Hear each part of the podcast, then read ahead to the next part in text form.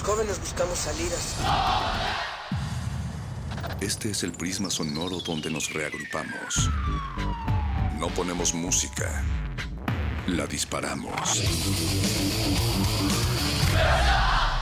No hablamos o leemos. Vivimos el lenguaje. Todo esto es el riesgo de una zona libre. No sentimos. Explotamos. Aquí la razón y la emoción coexisten y conviven. Resisten. Este es un espacio para que formes parte de la resistencia. Resistencia modulada. No solo somos sonido.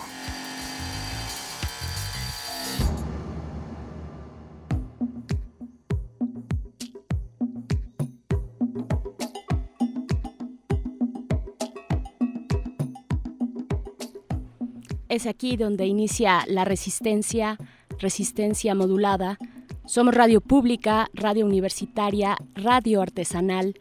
Somos más que un nombre, somos una idea que se transmite a través del espacio no vacío.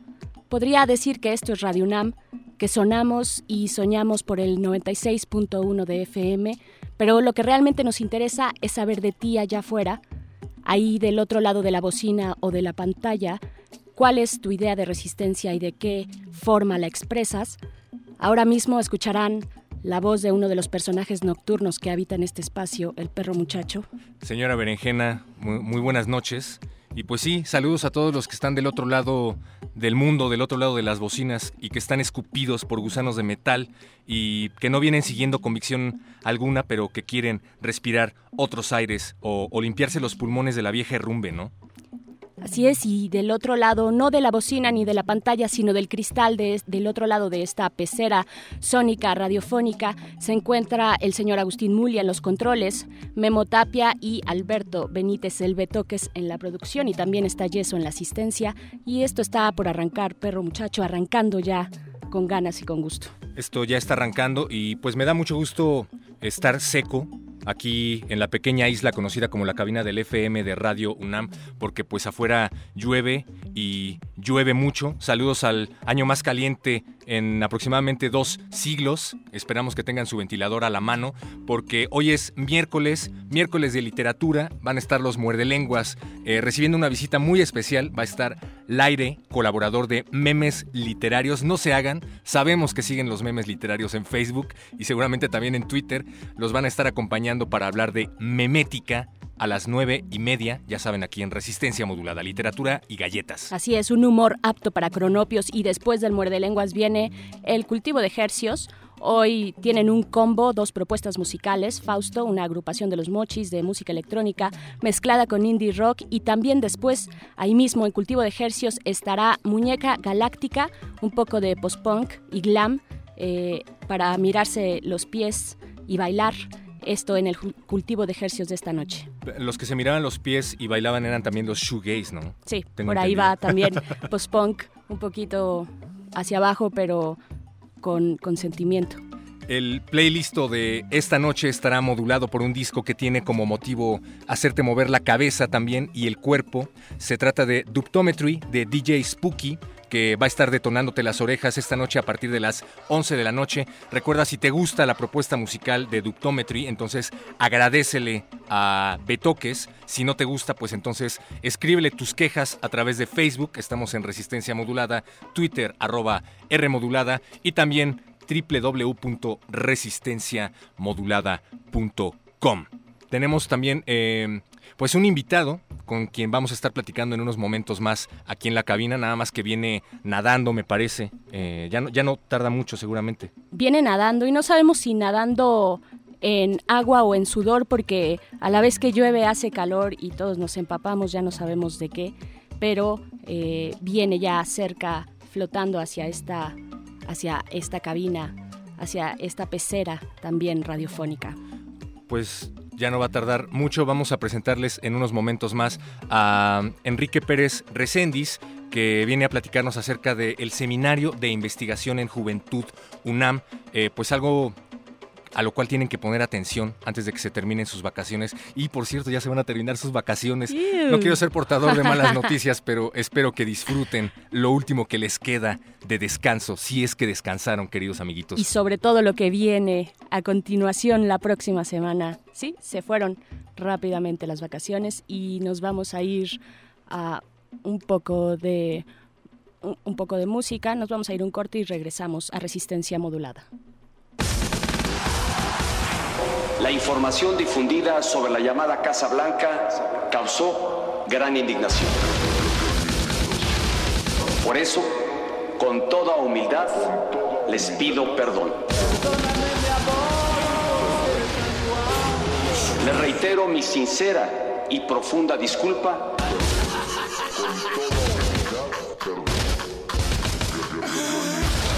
En carne propia sentí la irritación de los mexicanos. Con toda humildad, les pido perdón. Muchas gracias. Muchas gracias. Muchas gracias. Muchas gracias. Muchas gracias. Resistencia modulada.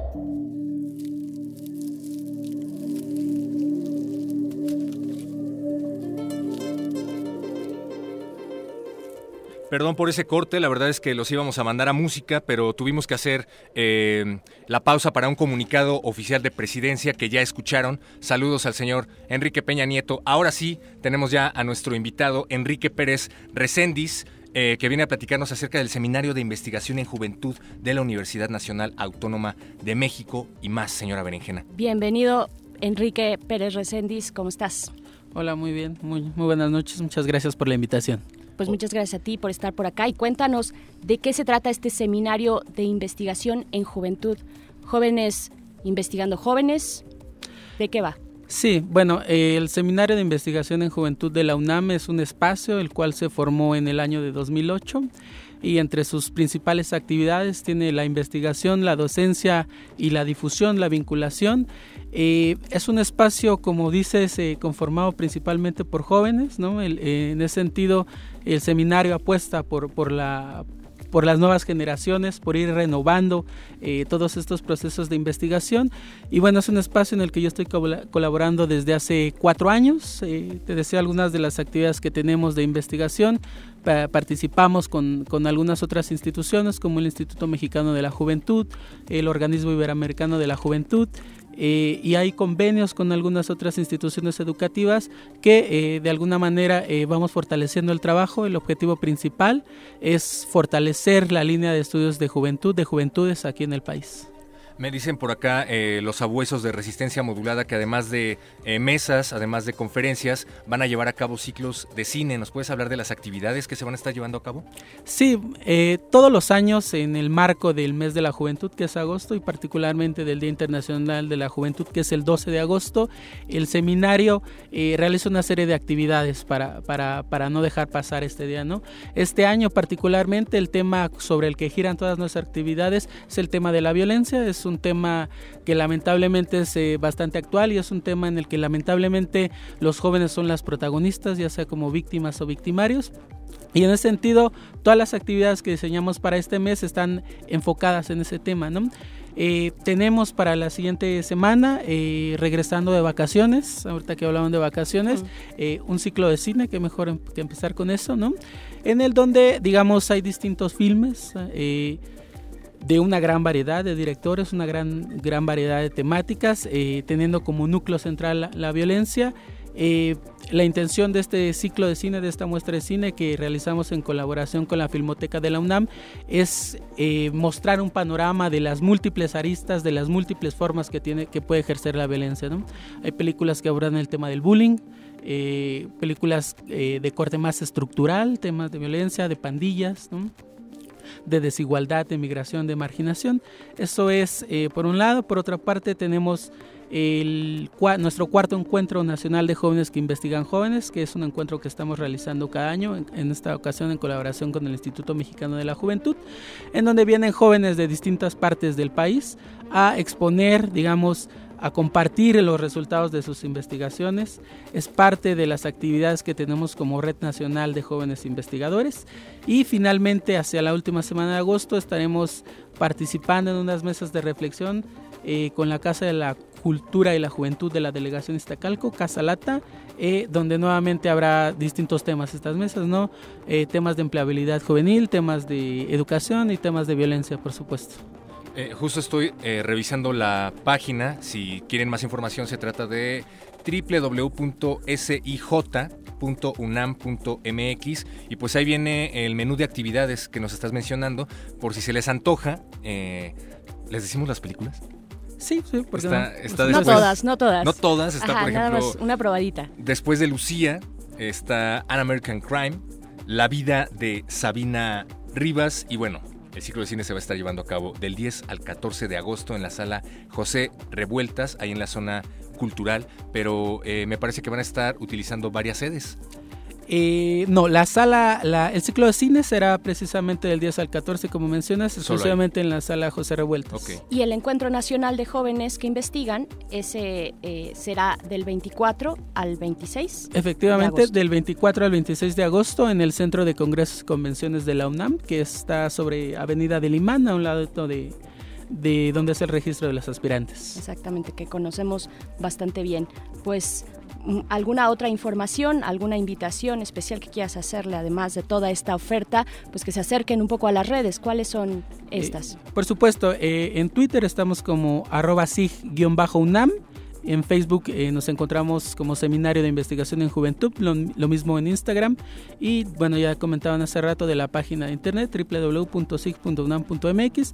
La invitación es para que asistan al ciclo de cine, para que estén pendientes de, los debates que hay en el Encuentro Nacional de Jóvenes que Investigan Jóvenes y para que participen en las mesas de discusión que llevaremos con Casa Lata y en general que eh, echen una, un- una vuelta a nuestra página, ¿no? Hay bastante información, bastantes artículos, bastante investigación que es de descarga libre, eh, así que lo- para que le interese el tema, pues ahí, eh, ahí hay un referente importante. Sí, la verdad es que yo me acabo de dar un clavado y hay, no la había revisado antes y hay muchísima in- información bastante interesante. Así es que te agradecemos mucho, Enrique Pérez Recendis, por esta ocasión de venir a compartir y a invitarnos a esto, estos eventos del Seminario de Investigación de Juventud de la UNAM. Muchas gracias. Muchas gracias por la invitación nuevamente. También eh, los queremos invitar a que eh, se den una vuelta a la serie televisiva en donde colaboran algunos compañeros de la sección de sexualidad de resistencia Ah, claro, modulada.r, eh, porque resulta que tú también colaboras en una serie televisiva en conjunto con la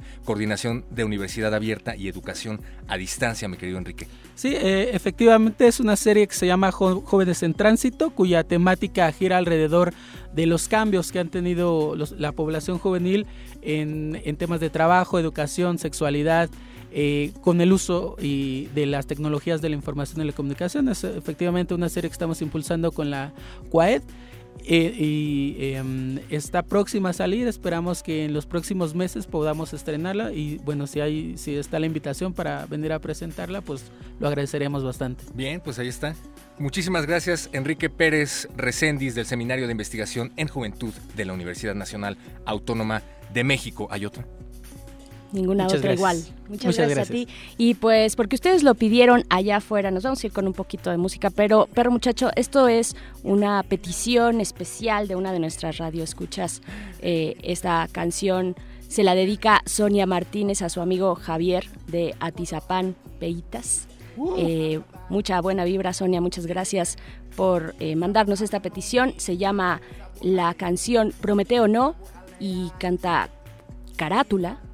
Vamos a escucharla, a ver qué tal. Esto es para ti, Javier de Atizapán. Ándale, la resistencia del amor. Digo, de la amistad. Resistencia modulada.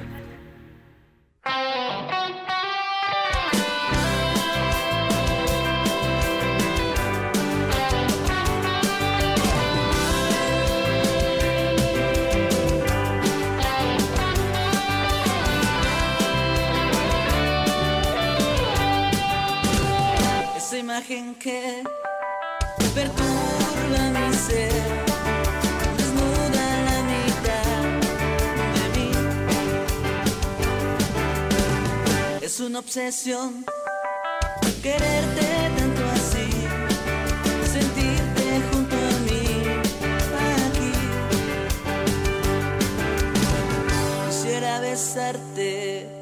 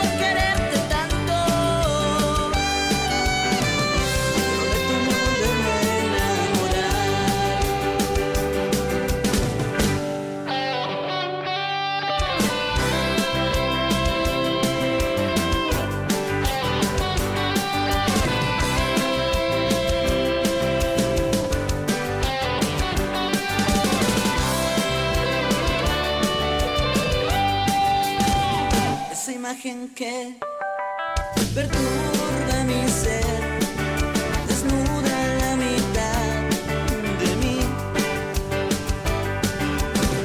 Es una obsesión quererte tanto así, sentirte junto a mí, aquí. Quisiera besarte y acariciarte.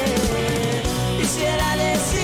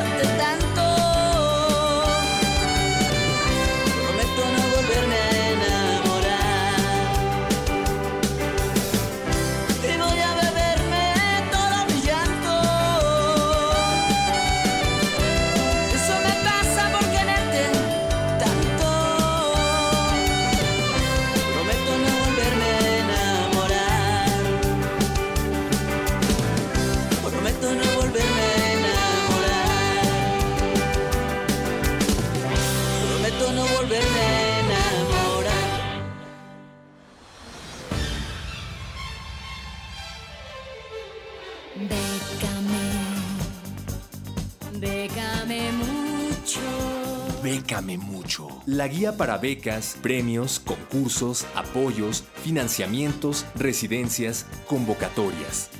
Déjate becar. Estás en manos de expertos.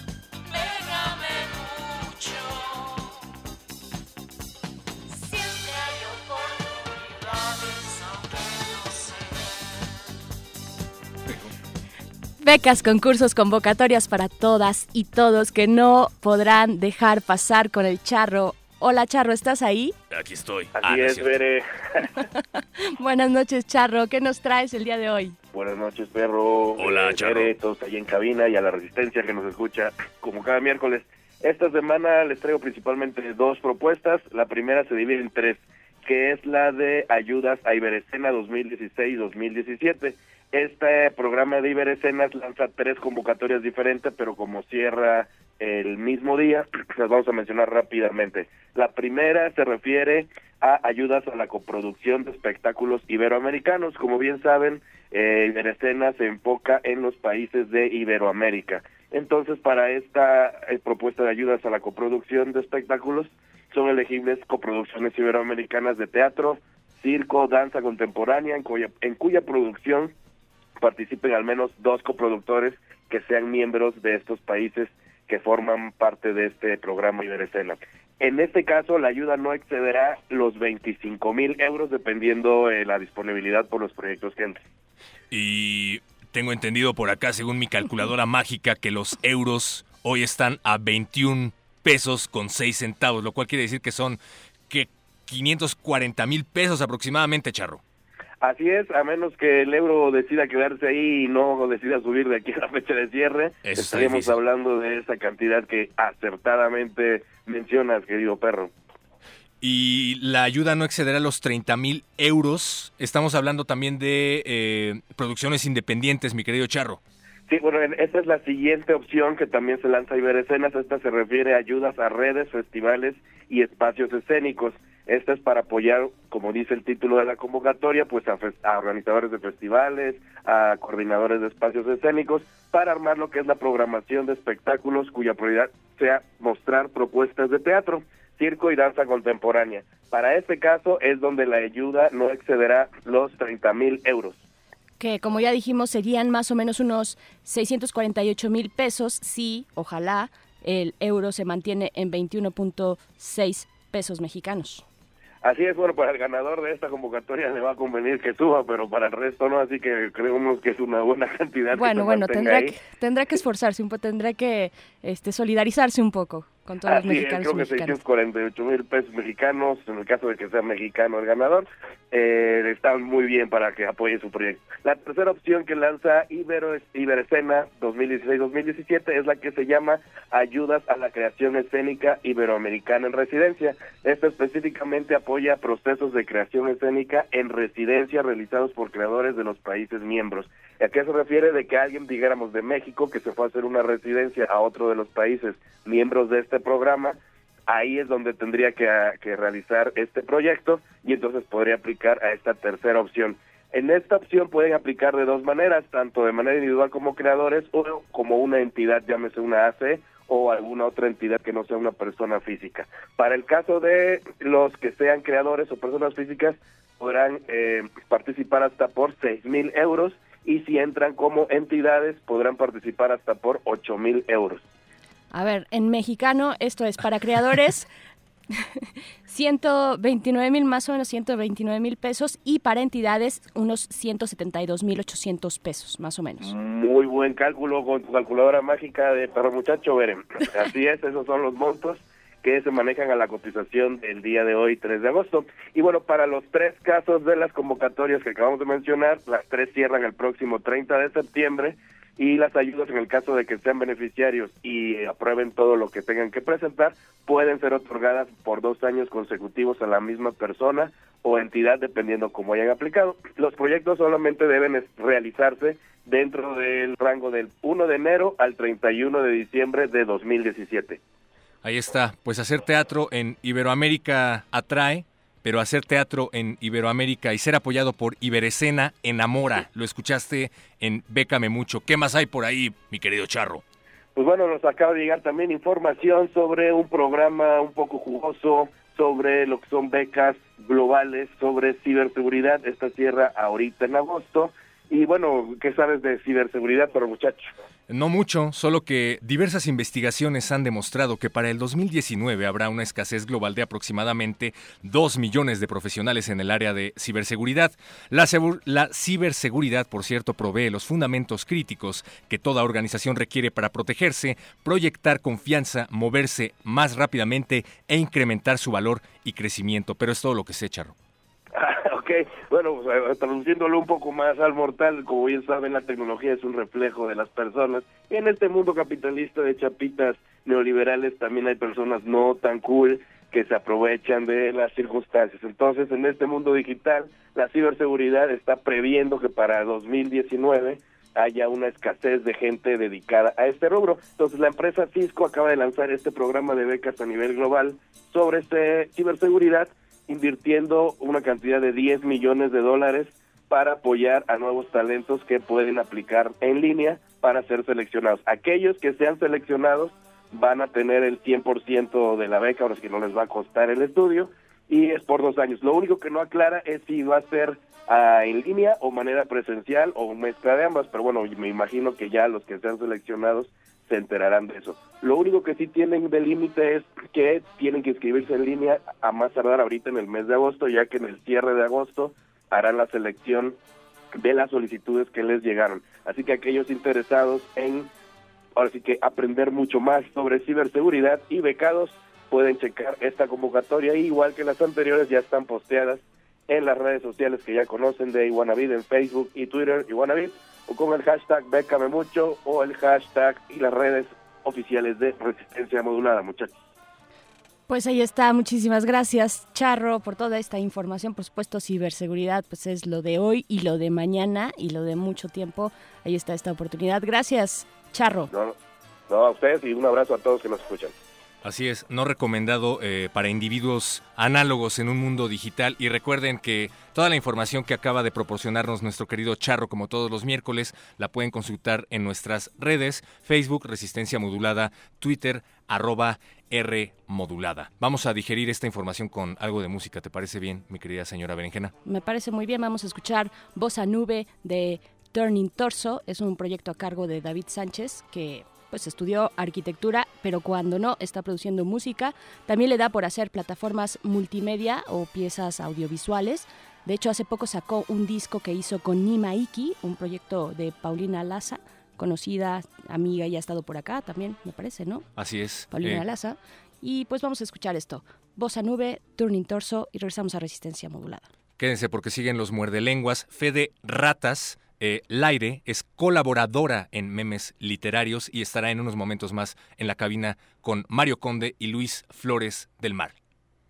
Resistencia modulada. Une semaine au Brésil sans jamais y avoir été. Pierre a tourné un film là-bas. À son retour, il m'a parlé de la samba pendant une semaine. La samba était entrée dans notre vie. La samba était entrée dans notre vie.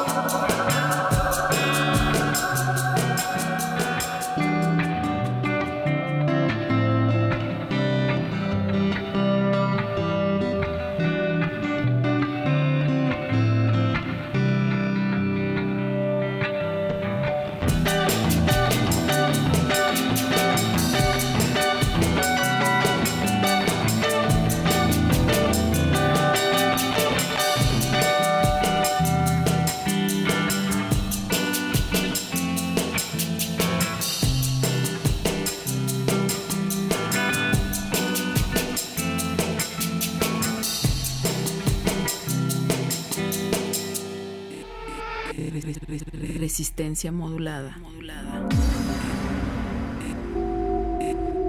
Resistencia modulada. El Muerde Lenguas presenta la asombrosa travesía de plumas, voces, poesía, lo que se canta y se cuenta, eso que un libro sustenta y en la radio se entrelaza, lo que el repentista traza y el escritor deja impreso. Eso y mucho más que eso en el Muerde Lenguas pasa.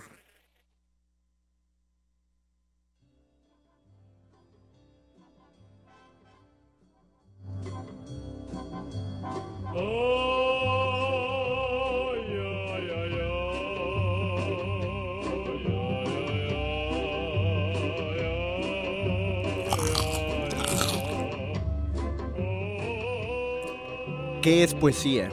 Dices mientras clavas en mi pupila tu pupila azul. ¿Qué es poesía? ¿Y tú me lo preguntas? ¿Para qué quieres saber eso? Jaja, saludos. Su cuerpo dejarán, no su cuidado, serán ceniza, mas tendrán sentido. Polvo serán, mas polvo enamorado. ¿Polvo enamorado? Uy, así que chiste.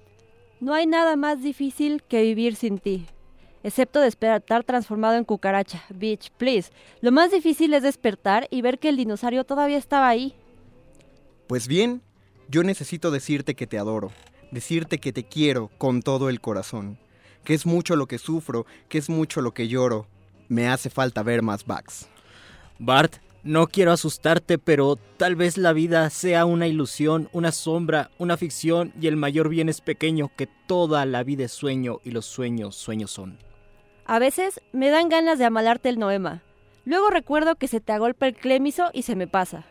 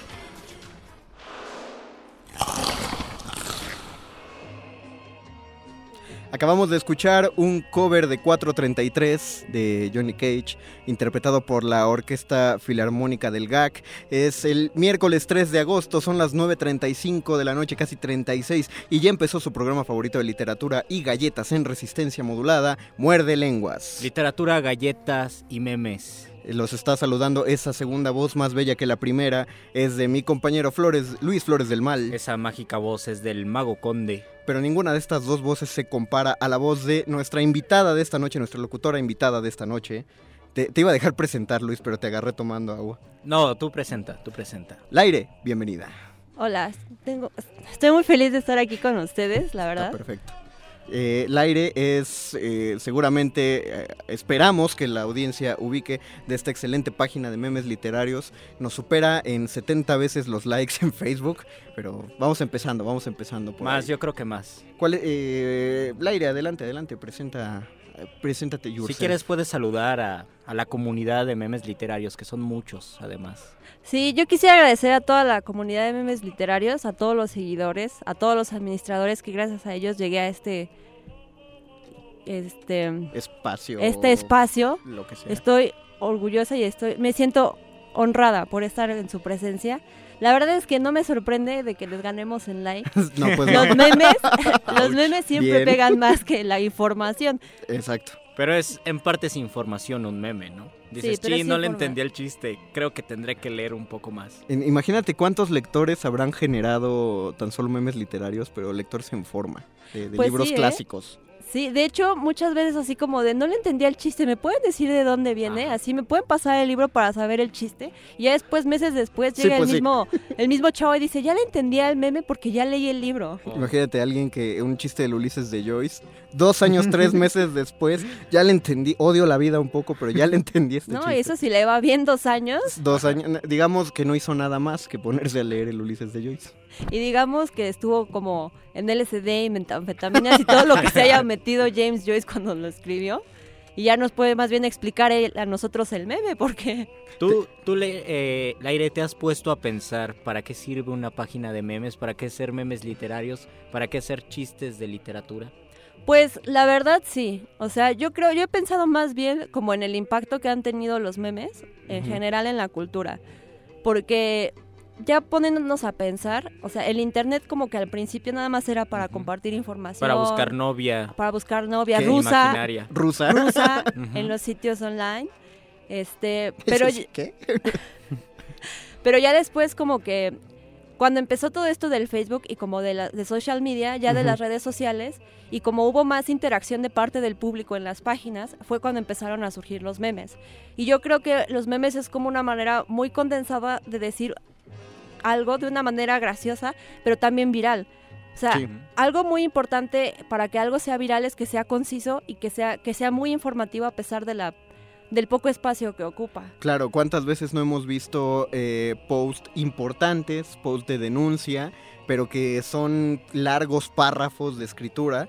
Y los tienen que acompañar con una foto como para que llamen la atención, pero pocas veces se lee la información por completo justamente porque no atrapa este hecho de que sea tan, tan extenso, tiene que ser sintético, que es la- la- el fundamento de la memética. ¿no? Digamos que ese es el secreto de hacer un buen meme. ¿O, o cuál crees que sea? Luis- ¿Cómo, cómo hago un buen meme? Luis quiere la Esa es fórmula- la verdad. Luis quiere la fórmula de memes literarios. Queremos la fórmula. Para su propia página. Claro, todos tienen una página, todos tenemos una página.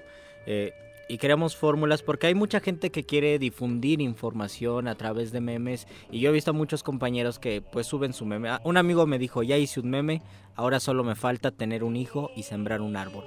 Sí. Y yo creo que esa es la obligación de todo cibernauta.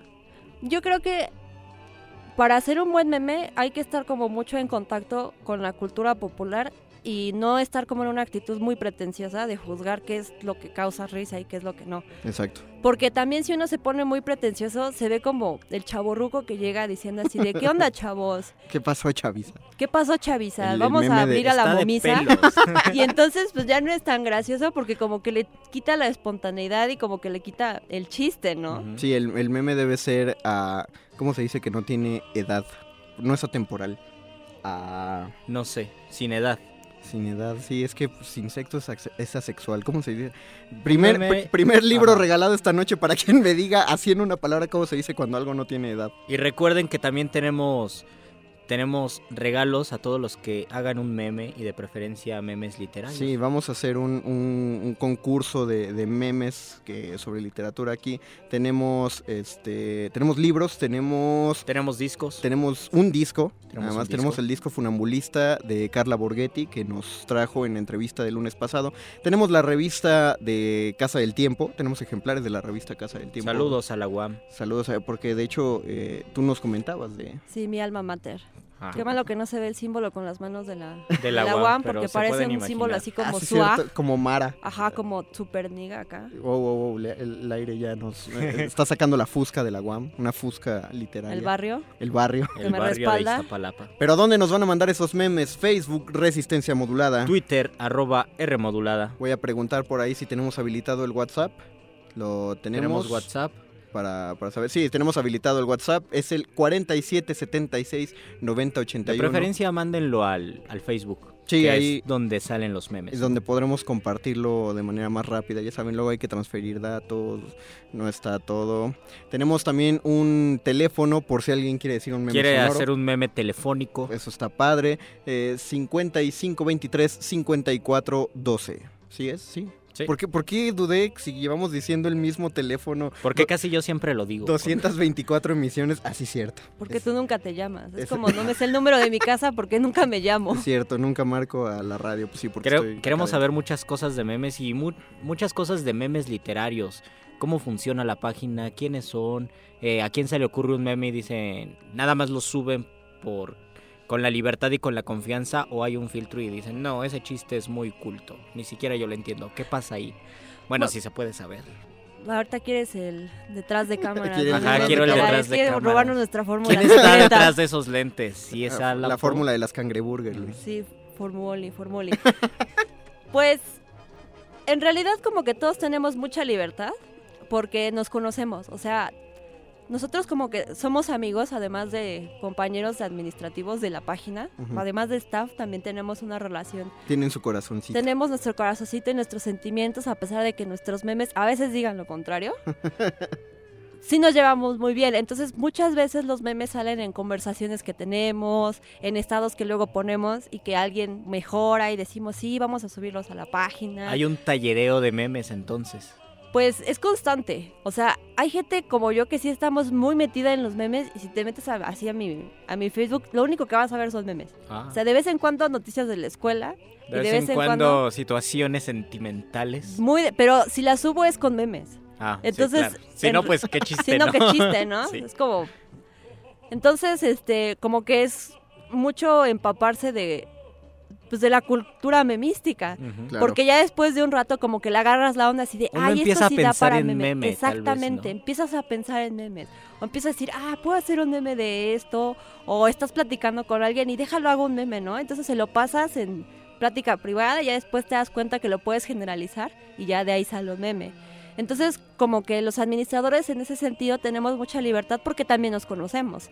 O sea, también como que ya sabemos de dónde venimos, de las escuelas, este, tenemos, pues hemos ido a fiestas juntos, cosas así, y como que tenemos el mismo sentido del humor.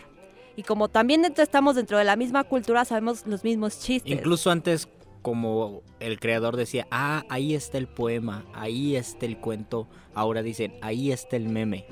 O ahí está el detalle. Ahí está el detalle, ahora es el meme. Ahora meme ahí es está el meme. Eso debería ser meme. Estaba checando nuestras redes sociales, nos dejaron un poquito abandonados ahorita, así que me metí directamente a la página de memes literarios para, para ver porque se publicó una simpática foto de Pedro Sola para hablar, anunciar. Hicieron un buen chiste por ahí, allá hay meme, alguien dijo que pone memes literarios que estás al aire y nadie Pacheco pone al aire. Ah, muy bonito. Muy bien, juego, juego lingüístico de... Pero Esos te que manda... me gustan a Paco de Pablo. Dice Gisa Ketty que, la, que le mande saludos.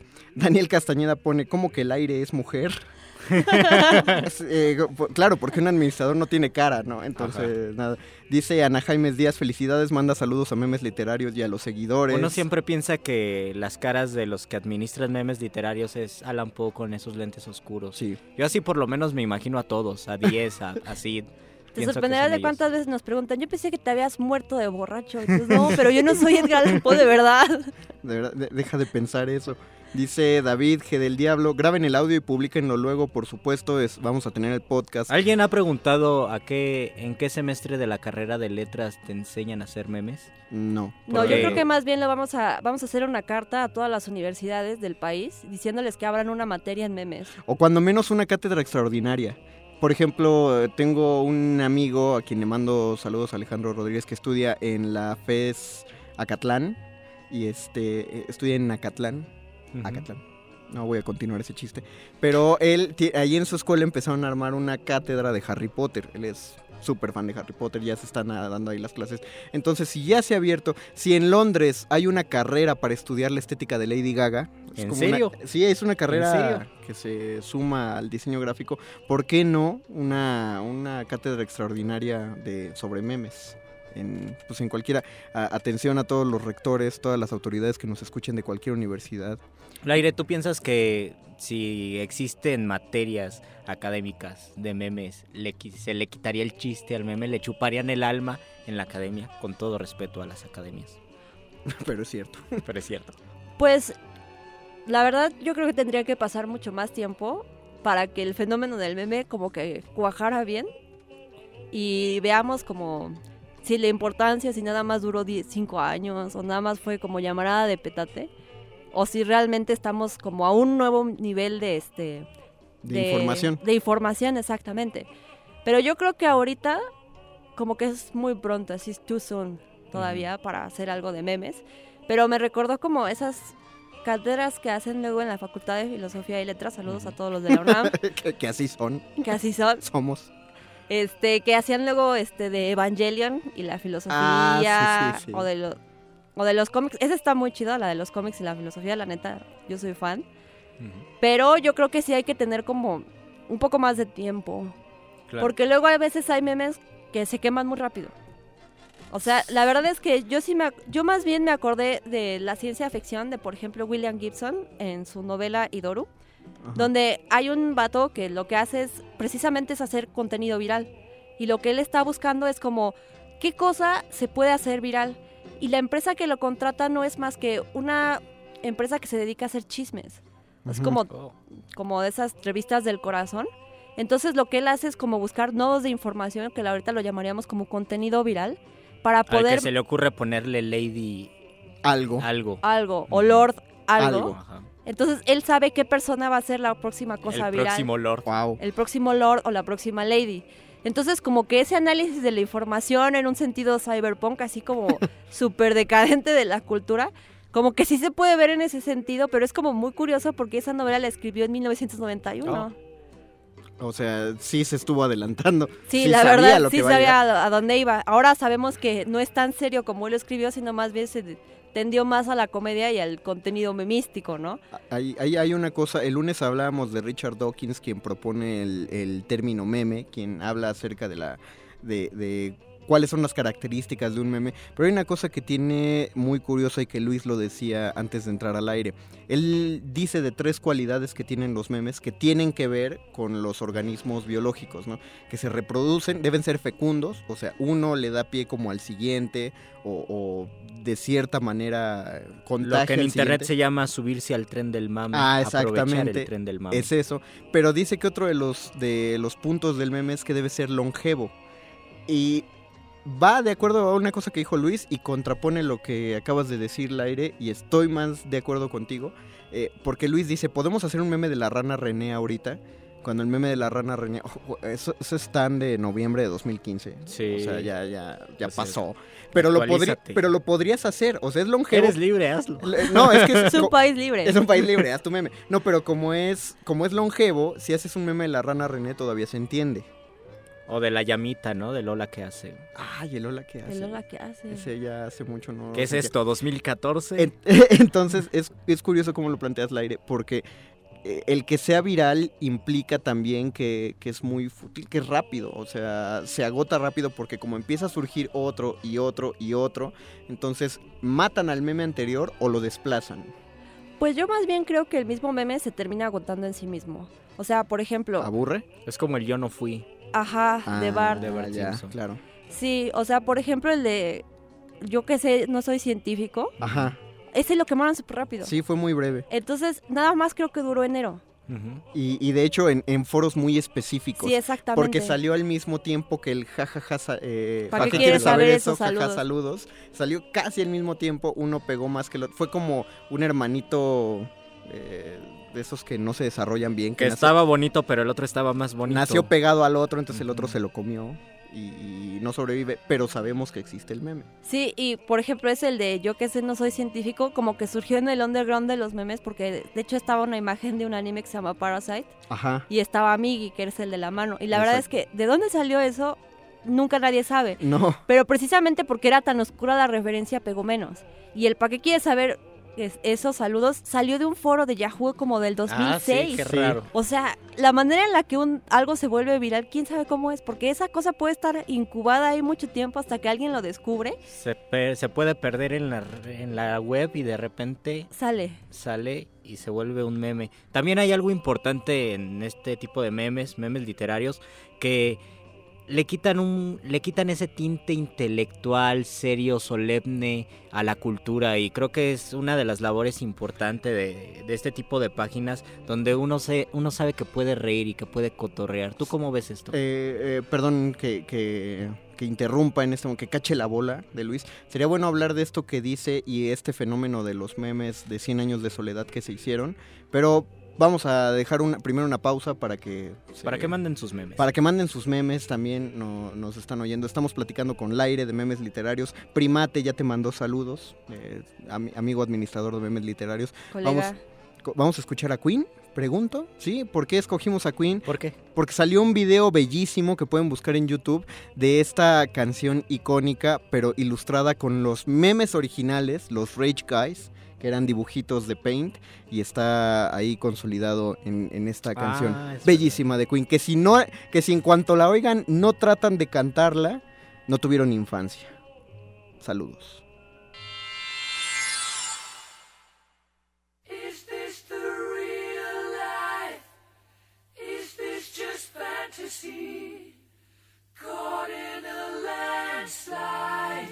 Escape from reality. Open your eyes, look up to the skies and see. I'm just a poor boy boy, because I'm easy come, easy go. Little law, any way the wind blows doesn't really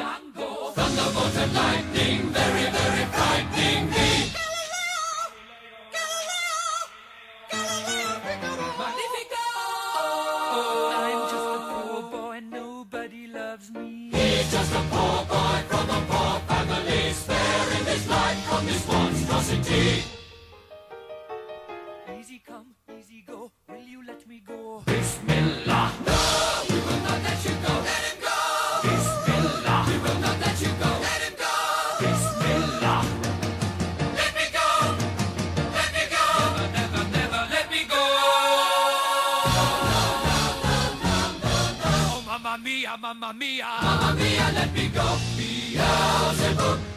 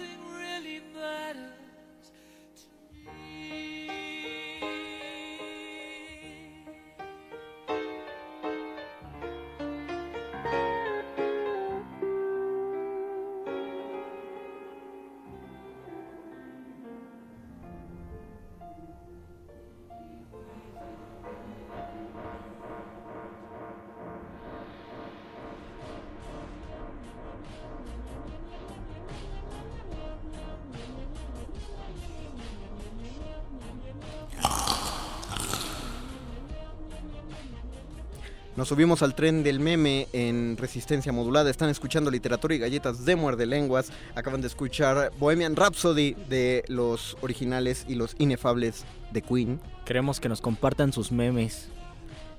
Todavía está sonando en algún punto Queen. Nos informan por ahí. No. No, eso es. Ah, eh, Memo Tapia cree que de fondo está sonando Queen. No, no es Queen, es el Nyan Cat.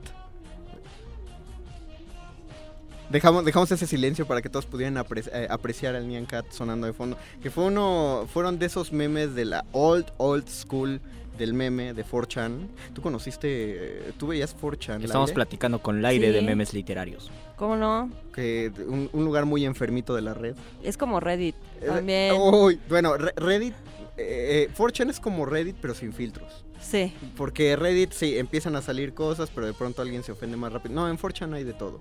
Sí, en Reddit están los, los, los fedoros, ¿no? Así que se la pasan malade y así como... Ajá. Es una cosa muy rara. Pero sí, ¿todavía se puede entrar a 4chan por ahí? Sí, ¿no? Creo, lo que pasa Uy, es que hace tiene- mucho que no entraba. Mm, eh, hasta donde yo sé era solo para cierto software, luego lo hicieron más abierto porque 4chan tenía esta maravilla del foro X donde se trataban los temas más, más pesados de, de la internet. eh, para que ustedes empiecen a buscar el foro X de 4chan, no, no es cierto, para que empiecen a, a mandarnos sus memes todavía. Les vamos a dar otro chance más. Vamos a hacer un enlace con, con la hermana frecuencia de AM. Eh, pero recuerden, estamos hablando con Laire, estamos esperando sus memes en Facebook Resistencia Modulada. Twitter, arroba R modulada. Tenemos un número de WhatsApp 47769081. Tenemos muchas preguntas para, para la embajadora de memes literarios. Pero vamos a hacer este enlace.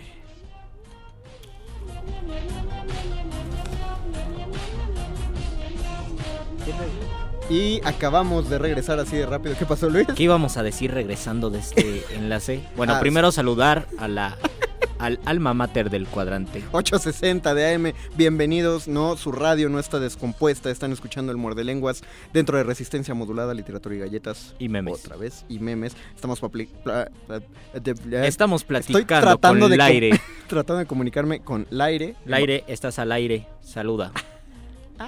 Eso lo dijeron en tu página. Eso lo dijeron en tu página al aire. Sí. Y estábamos hablando acerca del fenómeno casi educativo de los memes. Este, Y la capacidad que tiene el meme de quitarle ese, ese tinte serio, solemne a la literatura y a la cultura en general.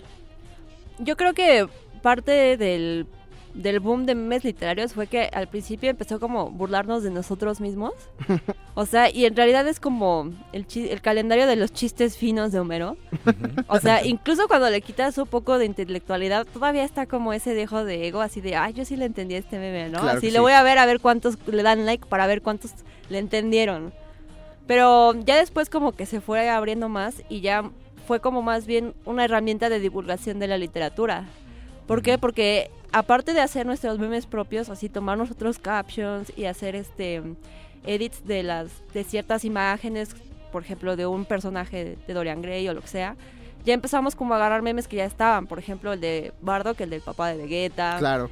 Y ya este y ya como que decíamos, como cuando te enamoras de de una buen día y abajo, pero no te suicidas, ¿no? ¿Y qué pasó ahí? ¿Qué ¿No? pasó, amiguito? Eh, acaban en la página de memes literarios. Psycho también te manda saludos y publica un meme que, que es ju- justamente la evolución del meme porque es la imagen, una imagen de Pokémon Go, del cual estoy muy feliz que ya sea legal en este país. Y hay un escarabajito enfrente y marca que es Gregor Samsa. Que Oh. lo tienes que atrapar, o sea, ¿te das cuenta la cantidad de información que converge solo en esa imagen? Es importante por lo menos conocer dos o tres referentes para Pero- poder disfrutar un meme, ¿no crees, Laire? Sí, primero el de la cultura popular, que ese le tienes que entender a fuerzas, Sí. porque ahí vives. Y otro que sería como que en el donde la parte de literario se entra, o sea, no solo memes, sino la parte literaria, que es la parte literaria, ¿no? Pero incluso, por ejemplo, el de Franz Kafka ya es parte de la cultura popular. Sí. O sea, realmente, ¿quién no conoce esa primera frase? El dinosaurio, no, no es cierto. la de, Del dinosaurio que todavía estaba Es que iba a decir la de, no sé por qué iba a decir la del dinosaurio. Porque de- iniciamos con ese- de una, con esa frasecilla. Una mañana después de un intranquilo sueño. Pero, por ejemplo, en a la metamorfosis no le afecta tanto porque eh, yo la verdad leí la metamorfosis muy tarde, ya conocía todos los chistes, ya sabía de qué se trataba. Y entonces dije, no, lo voy a leer para ver pues qué, qué pasó con el insecto y tal. Y no, ahí por ejemplo toda la información está en el meme. Gregor Samsa todo el tiempo es el insecto. Entonces no hay más. Pero ¿no crees que haya información que pueda llegar a deformarse en el camino? Sí, yo creo que sí. O sea, por ejemplo, cuando se hace lecturas como prima facie de alguna de alguna obra literaria y le haces meme sobre como que la misma idea dices pero eso no decía en el libro no como por Ajá. ejemplo la frase apócrifa del Quijote de si ladran los, Los perros es señal de que andamos. Sancho entonces si tú haces un meme de eso en realidad es así como de alguien que realmente sepa te va a decir así de "Ah, no le entiendo porque en realidad en el Quijote nunca, Nunca- dijo eso No, y aparte quien haga un meme así está instando a, a- o sea, está exponiendo, está pidiendo bullying a gritos. a menos que lo haga con ese sentido Es que es muy seguro. Esa, bueno, esa es otra parte del, del meme y de la capacidad de difundir.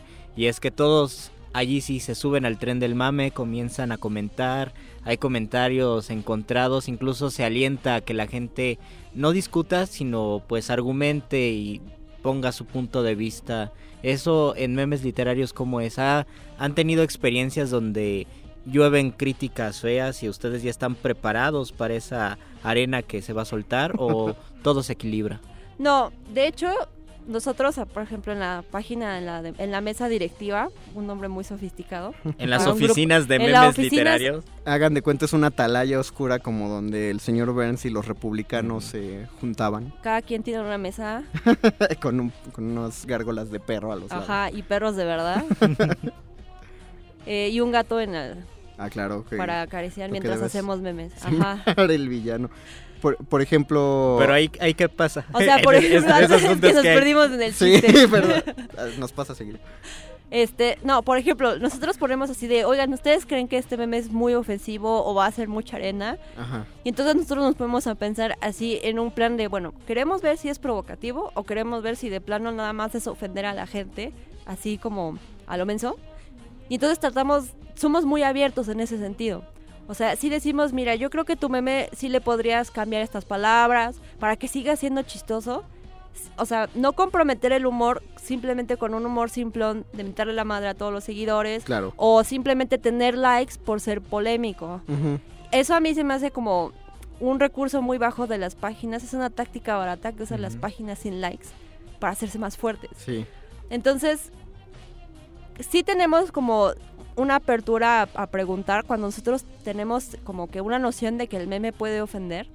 Y aún así decimos, bueno, nosotros ya lo checamos, yo creo que la arena que va a suscitar no va a ser tan grave y la que va, o sea, y la que va a suscitar va a ser de gente que neta no agarra la onda o que nada más está viendo ahí o que tiene alguna rencilla específica con algún administrador. Sí, o le va a tocar el nervio a alguien por Ajá. en algún sentido. Y además, y además en memes literarios tienen otra habilidad, o por lo menos mucha, muchos usuarios así lo creen, que es que piensan que resuelven tareas y consultas sobre literatura español. Yo he visto que a veces comparten algo como, eh, primero, ¿me pueden compartir este poema? O dos, oigan, es que no entiendo la diferencia entre realismo y, Mágico. y real maravilloso, por ejemplo. Piensan que porque es memes literarios, eh, ahí están todas las dudas de literatura. Ahí ves las respuestas del mundo. Todas las respuestas. Pues más que eso, nos han llegado muchas personas para pedirnos que les recomendemos libros. Ah, muy bien. Entonces dicen, mira, yo tengo tal edad, este, y quisiera, me gusta la literatura de terror, por ejemplo, y ya no quiero leer las creepypastas porque ya me acabé todas, y la neta ya después nada más son iteraciones del mismo tema. Sí. Este, ¿nos puedes recomendar una? Entonces, como todos los administradores tenemos diversas formaciones, como que, ah, mira, alguien está preguntando de filosofía, ¿no? Entonces le preguntan a los que estudiamos filosofía y ahí vamos, mira, fíjate que no sé qué. O hacemos este. O incluso en nuestras oficinas de memes literarios, ahí nos reunimos para preguntarnos, oigan, ¿alguno de ustedes leyó este libro? Porque nos pasan fragmentos y nos preguntan, oye, ¿nos- ¿me puedes decir de dónde es este fragmento? Porque la verdad lo leí en la Y primaria. cuando no lo leen, nadie dicen a la biblioteca y salen todos en sus bicicletas apresurados a la biblioteca para leerlo. Los super amigos. Como los super amigos. Nos vamos a Library Genesis. Ah. Pero no lo hagan, muchachos. Pero no hagan eso. No hagan eso. Y Recuerda- no digan que lo dije. Recuerden que todavía tenemos libros, tenemos revistas, Casa del Tiempo, porque estamos esperando sus memes para el concurso de memes. Tienen pocos minutos, si se acaba el muerde lenguas, se acaba la promoción dentro de Resistencia Modulada. Mándenlos a Facebook, Resistencia Modulada. a Twitter, arroba R modulada. Resistencia Modulada. Vamos a escuchar otra canción, otra pausa para dar para que esa canción sea la bienvenida del ente todo sapiente dentro de Muerde Lenguas al doctor Arqueles. Pero antes de que él entre, vamos a escuchar eh, pues una canción que, que la, la pusimos porque también se volvió viral. Creemos que es parte de la viralidad del meme. Fue Y complicado tal vez pensar qué canciones son parte del meme, del imaginario memístico. Fue difícil porque no hay canciones que se aguantan por completo, pero esta, esta también se aguanta. No, no sean agüitados, bailenle. Happy, Pharrell Williams.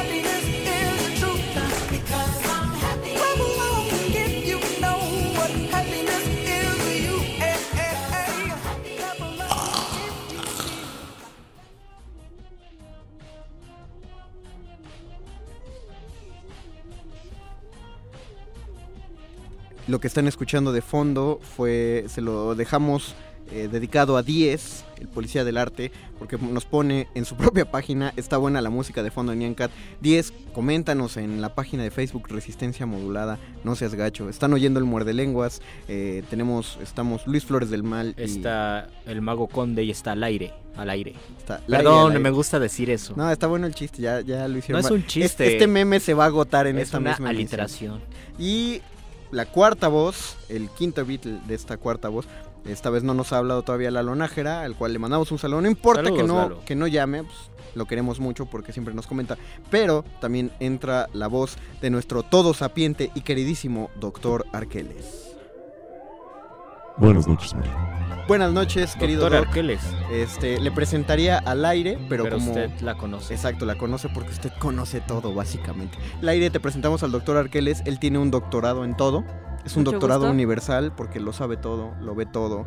eh, Y lo que no lo inventa. y lo que no lo inventa. Le da like a todo, El como doctor- mi mamá. Coa los domingos también. El doctor, el doctor Arqueles es capaz de calentar un burrito en un microondas tan caliente que ni, Un él burrito se, de verdad. que ni él se pueda comer y aún así se lo come. Ese es el poder. Impresionante. Él es capaz de leer sin cansarse los ojos las ediciones de porrúa de las viejitas de doble columna y papel cebolla. Y en internet, Y en- escaneadas. Y escaneadas, ¿verdad? Doc? En PDF. Todo eso y mucho más. que eso en el Muerde Lengua sucede. Bienvenido, doctor Arqueles. Estamos platicando acerca de memes literarios. Y para eso hay que aclarar un poco el asunto de el origen del término, que ya ustedes lo mencionaron, viene de Richard Dawkins y de su libro, que es el tema del que quiero hablar, el gen egoísta. El gen egoísta. ¿Qué pasa entonces si aplicamos, como lo hace él, esta idea de un gen egoísta en términos de que busca su supervivencia, busca estar adaptándose a las circunstancias para seguir vivo a un meme como lo conocemos nosotros ahora? Exacto. La adaptabilidad del meme, pues, es algo que es una característica y que tal vez, como decían ustedes con la aire hace un momento, le pasa a muchos memes que se queman, pero el meme como entidad sigue viviendo, sigue desarrollándose, como tú decías, Mario, eh, tiene estas propiedades, digamos, de mantenerse, de tener una, una fidelidad en la replicación, de tener longevidad y de ser fecundo. Ajá. Todo esto habla de una adaptabilidad que curiosamente viene también de una teoría biológica y evolucionista desarrollada por Lamarck. Diríamos que el meme está más próximo a las teorías evolucionistas de Lamarck que a las de Darwin, porque el principio de Lamarck es la adaptabilidad. Ah, claro, eh, para Lamarck el que no el que no está chido no lo comparten. No gana Sí. likes y entonces nadie lo conoce. Exactamente. Hay que estirar el cuello. Así lo es- lo, él lo ejemplificaba con jirafas, creo, ¿no? Y decía, entre más estiraban el cuello las jirafas. y- No sé si eran ellos o los libros de la SEP los que lo ejemplificaban Ah, es con verdad. jirafa. No, es que eso Acabo sí- de evidenciar que estudié en la SEP. No, es que esa duda sí la tengo, porque eh, lo de las jirafas lo decía Lamarck, un tipo muy, muy, muy estudiado. De esos que escriben monografías. y que, con dibujos horrendos, y que puso el ejemplo de las jirafas.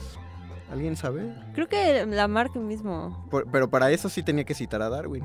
¿Y si lo hizo? Finalmente es, es su teoría del transformismo. sí, Ok, sí va. citaría a Darwin, pero tendría su propia versión y es este carácter, pues, de lo que se adapta, de lo que no, no, no pierde el tiempo en ver si se está quemando, si lo ponemos en el, en el asunto de los memes, sino que en realidad se transforma para, para volverse más chistoso, Ujú. diría yo. Um, por y hay un deseo de compartir ese carácter chistoso en imagen y en texto y por eso el meme pues tiene tanto éxito. Un buen meme se comparte mucho, ¿no? Y además también tiene una generación muy espontánea. Curiosamente, re- refiriéndonos a la marca, el asunto de la generación espontánea de los memes, diría yo que es, que es esencial, o no, Lair. Sí y no. O sea, yo creo que sí es espontáneo en el sentido de que en cualquier sentido el humor es espontáneo, o sea, tiene que no tiene que ser muy pensado, Sí. pero en otro sentido también depende mucho como del del mood cultural en el que estén. Eh, o sea, por, por mood te refieres a el, el humor que, O sea, que la gente acepte o No, me refiero más bien como... Ya que mencionabas el de ¿para qué quieres saber eso? Y el de yo que sé, no soy científico, como que los dos iban en la misma vena. Sí. Era como de no sé, quién sabe. Exactamente. Y en ese sentido no son tan espontáneos, sino que están como dentro de un mismo marco de querer responder o son de respuestas graciosas. Luego hay otros memes que son más este como comparativos, como el de Bardock, que ya después se Claro. hizo un humor muy infantil y eso era parte del mismo meme. Un meme peligroso, el de estúpida mi pelo idiota, por las mismas palabras que ocupa para transformarlo a hacerlo Por- meme, creo que ese sí implicaba un obstáculo, ¿no? Y aparte el contexto, porque surge de una caricatura de cómo suponen que debe ser eh, alguien homosexual. Es una caricatura, o sea, es, es ofensivo desde antes de ser meme. Entonces, eh, se tienen que enfrentar a esta cuestión de que pues por ahí va a haber gente que, que no va a cachar el humor y, y se va a ofender, se va a enojar. Sí, o sea, siempre va a haber gente que se ofende, eso es verdad. No importa que el meme sea muy inocuo o que el chiste sea muy blanco, siempre va a haber gente que se ofende. Pero yo creo que en vez de enfocarnos en los trolls o en los haters, hay mucha gente que sí agarra la onda y sí le da mucha risa. O sea, Sí. por ejemplo, en el de Kafka alguien puede decir, oye, pero en realidad lo que Kafka está diciendo era hacer como Sí. explicando a los alcohólicos o a la gente deprimida y te estás hablando de la gente deprimida y tú les puedes voltear, este, pues con la misma pastilla, o sea, con la- le puedes dar una cucharada de su misma medicina y decir, nosotros no estamos diciendo que la gente depresiva se agota en sí misma, tiene otras cosas. O Ujú. puedes decir, mira, yo conozco a alguien y se ríe, o sea, cosas así. Lamentablemente, como ya lo dijo nuestro amigo Pablo Neruda, eh, es inmensa la noche y es tan corta la radio. No sé, al- algo así lo dijo. Pero tenemos dos comentarios. Gilberto Figueroa escribe, Laire, tu hija Malina, Ma- Malina, sí, Malina te está escuchando. Ah, es mi hijita gata. Ay, saludos, a, Ay, saludos, a la saludos gata a del Mali. aire. Y nos escribe Díaz, Díez, perdón, Policía del Arte desde su página, nos manda un meme, dice ahora que pusieron happy.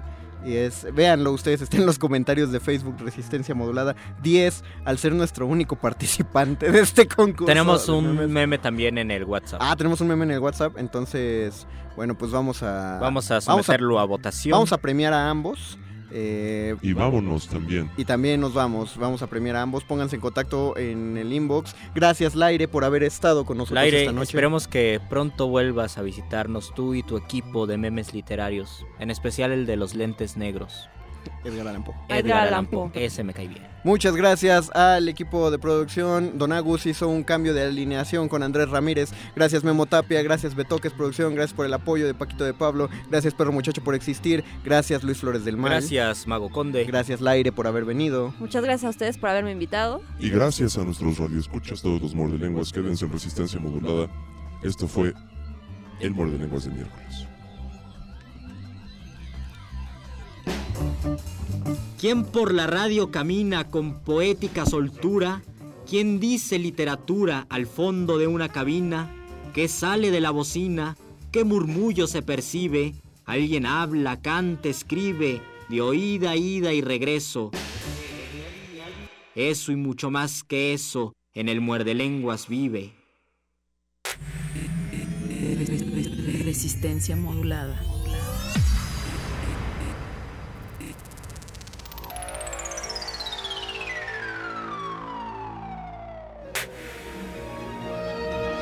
La nota nostra. Las primeras notas del día. En el último renglón de la noche.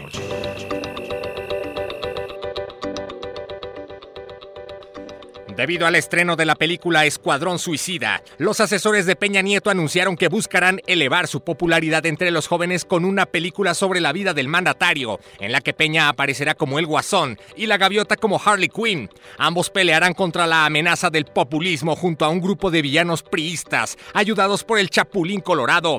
La película se llamará El Escuadrón Atlacomulco, y lo peor es que seguramente estará mejor que Escuadrón Suicida. Nerdgasmo Nacional, Pokémon Go finalmente está disponible en México, Argentina y Brasil de manera legal. Estamos emocionados de poner Pokémon Go en las manos de nuestros fans latinoamericanos, decía el anuncio de la aplicación en Twitter. Lo que los incautos no saben es que Pokémon Go es una cortina de humo para distraer al pueblo sobre el alza de la gasolina. Y lo que nadie sabe es que el alza de la gasolina es una cortina de humo para ocultar las vacaciones de Peña Nieto. Y las vacaciones de Peña son una cortina de humo para esconder la crisis. Y la crisis es una cortina de humo para ocultar Pokémon Go. Atrápalos ya.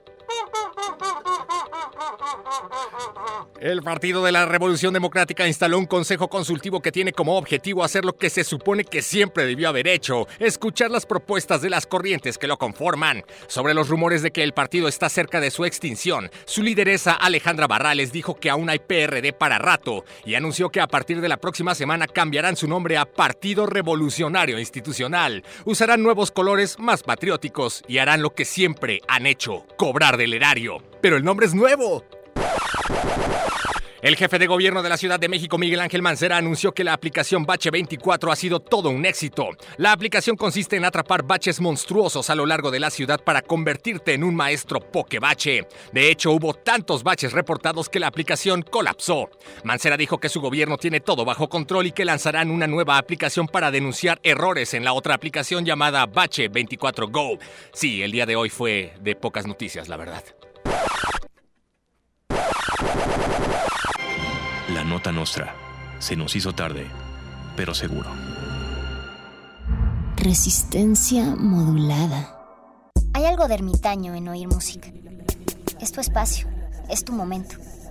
Glaciares, el lugar donde nadie te juzga. No importa lo que escuches. Glaciares. Glaciares, fuentes musicales en la profundidad. Jueves 23 horas por resistencia modulada 96.1 de FM Radio UNAM.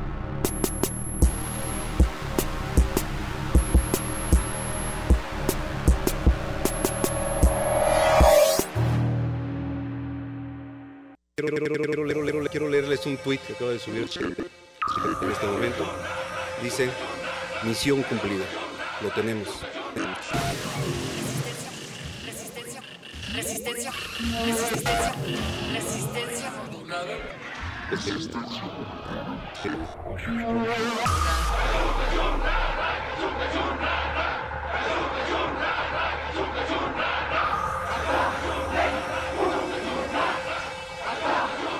Dice, dice, dice, dice, dice, dice, misión cumplida. Lo tenemos. Lo tenemos. Lo tenemos. Lo tenemos. Quiero, leerles un tuit.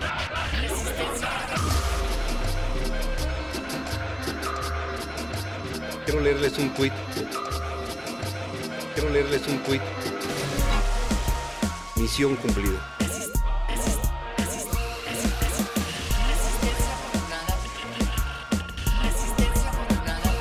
Misión cumplida. Mi- mi- misión cumplida. Joaquín Guzmán Loera ha sido detenido. Código amarillo. Se le solicita a toda la resistencia tomar sus posiciones. Nuevas muestras musicales están por llegar. Manejen los caldos sonoros con extremo cuidado. Si tenemos suerte, un nuevo virus podría nacer. Inicien descontaminación para entrar al laboratorio de cultivo de ejercicios.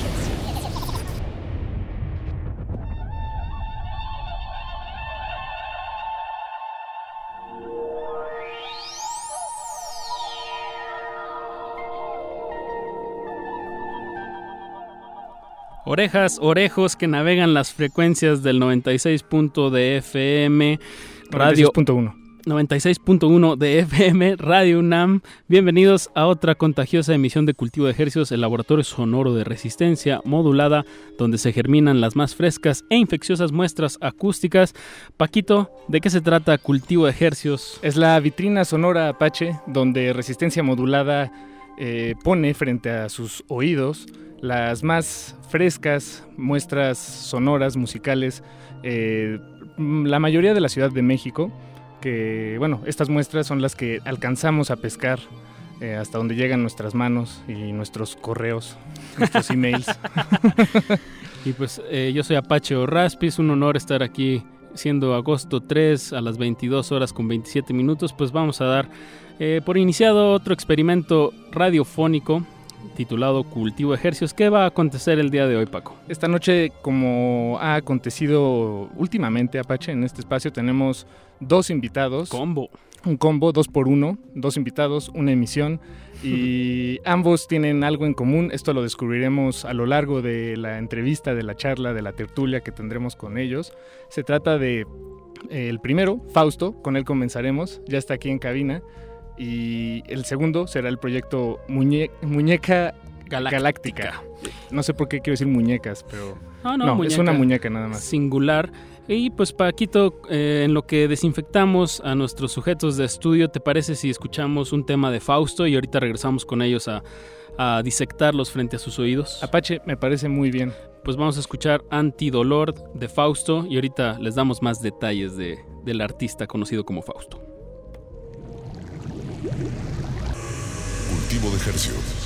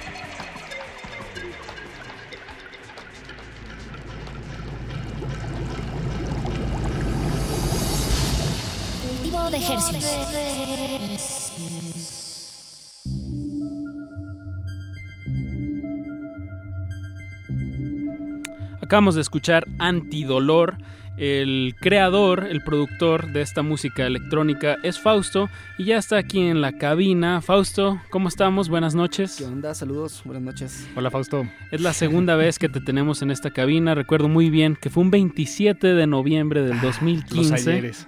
Qué memoria, güey. No, lo chequé hace rato en internet. Ah. Eh, y, y lo- y, pues hubo una sesión en vivo, trajiste tu guitarra, tu computadora eh, y nos deleitaste con, con todo un set. Y pues eh, recuerdo muy bien que eres un, un joven productor de, de la ciudad de Los Mochis, Bueno, Sinaloa. Sí, sí, sí. Eso se nota. Pero hay que, me- No, hay que recalcárselo Claro, aquí no se ve. a los razón. oídos. Y eh, No lo pueden describir, ¿no? Tra- traes un gorrito azul. Fausto, desde esa última vez, de ese noviembre del 2015 a ahorita, allá ya pasando el mediados del 2016, ¿qué, qué ha acontecido en este año? Eh, ¿En qué andas? Esto que acabamos de, de oír, Antidolor, es algo nuevo. Sí. ¿Nos puedes platicar sobre cómo ha evolucionado el proyecto? Pues desde aquella fecha el tiempo se me ha pasado muy rápido.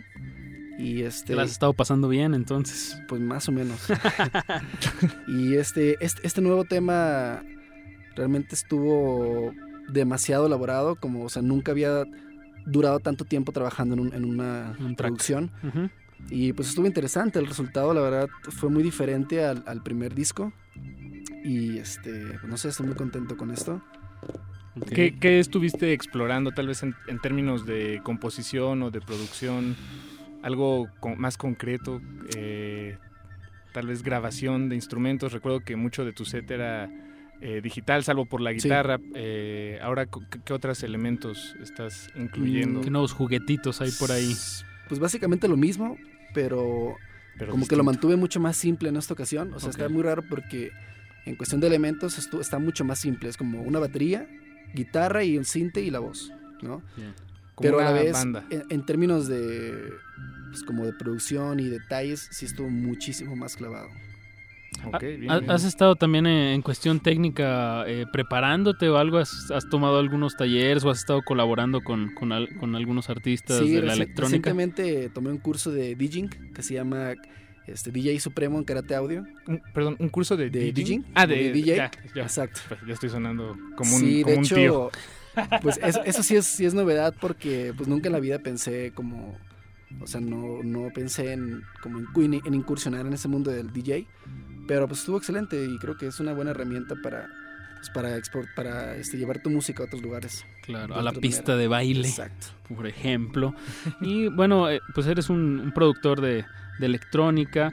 eh, ¿Y cómo ves la, la escena o, o co- con qué artistas te has estado topando últimamente que, que- que crees que estén haciendo algo que, que te gustaría estar haciendo a ti o con, con quiénes te gustaría estar tocando, por decirlo de alguna Pues manera? ahorita como los proyectos que más admiro y pues que son amigos míos también, está Wolf. Wolf, Es un sí, proyecto como de acid, tecno ahí medio acá. Este, Niño Árbol de Guadalajara.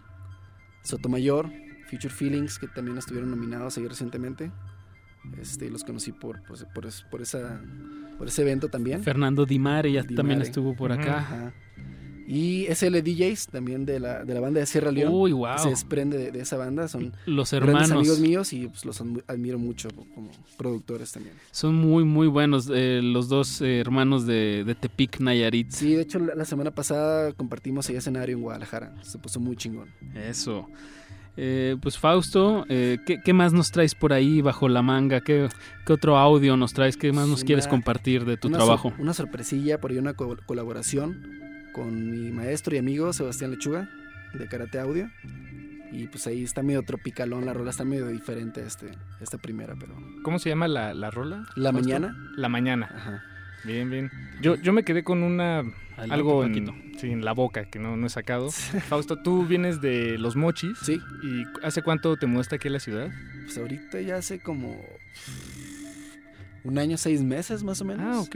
Bien, bien. O sea, realmente tengo muy poco. Y viniste a buscar suerte a la Ciudad de México, a no, buscar un realmente en un cambio. principio vine como solamente a un curso en karate audio. Sí, o sea, dije, Ah, ok, pues voy a bien. tomar el curso y para atrás, ¿no? Pero no sé, como que en ese, en ese transcurso sucedieron un chingo de cosas que pues, me motivaron a quedarme así.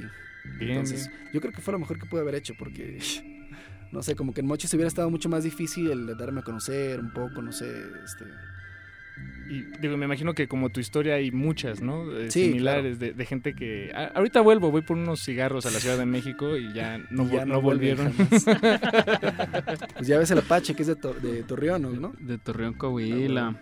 Pero pues aquí andamos en estas, pero ahorita es su espacio, muchachos. Hay que escuchar este tema de La Mañana, de Fausto eh, colaborando con Sebastián Lechuga. Y ahorita regresamos a platicar con Areta de Muñeca Galáctica y contigo, Fausto, porque Tienen algo en común. Tienen Sí, sí, algo sí. en común que les vamos a compartir y que hasta les vamos a regalar. Ya hay que medio eh, decirlo más, Paquito. Vamos a regalar unos boletos para un evento de este fin Pasecito. de semana. Unos pas- un pasecito doble por ahí que pues estaremos dando en el último bloque. Recuerden, estamos en cultivo de hercios y pues esto es música fresca para sus oídos. Cultivo de ejercicios.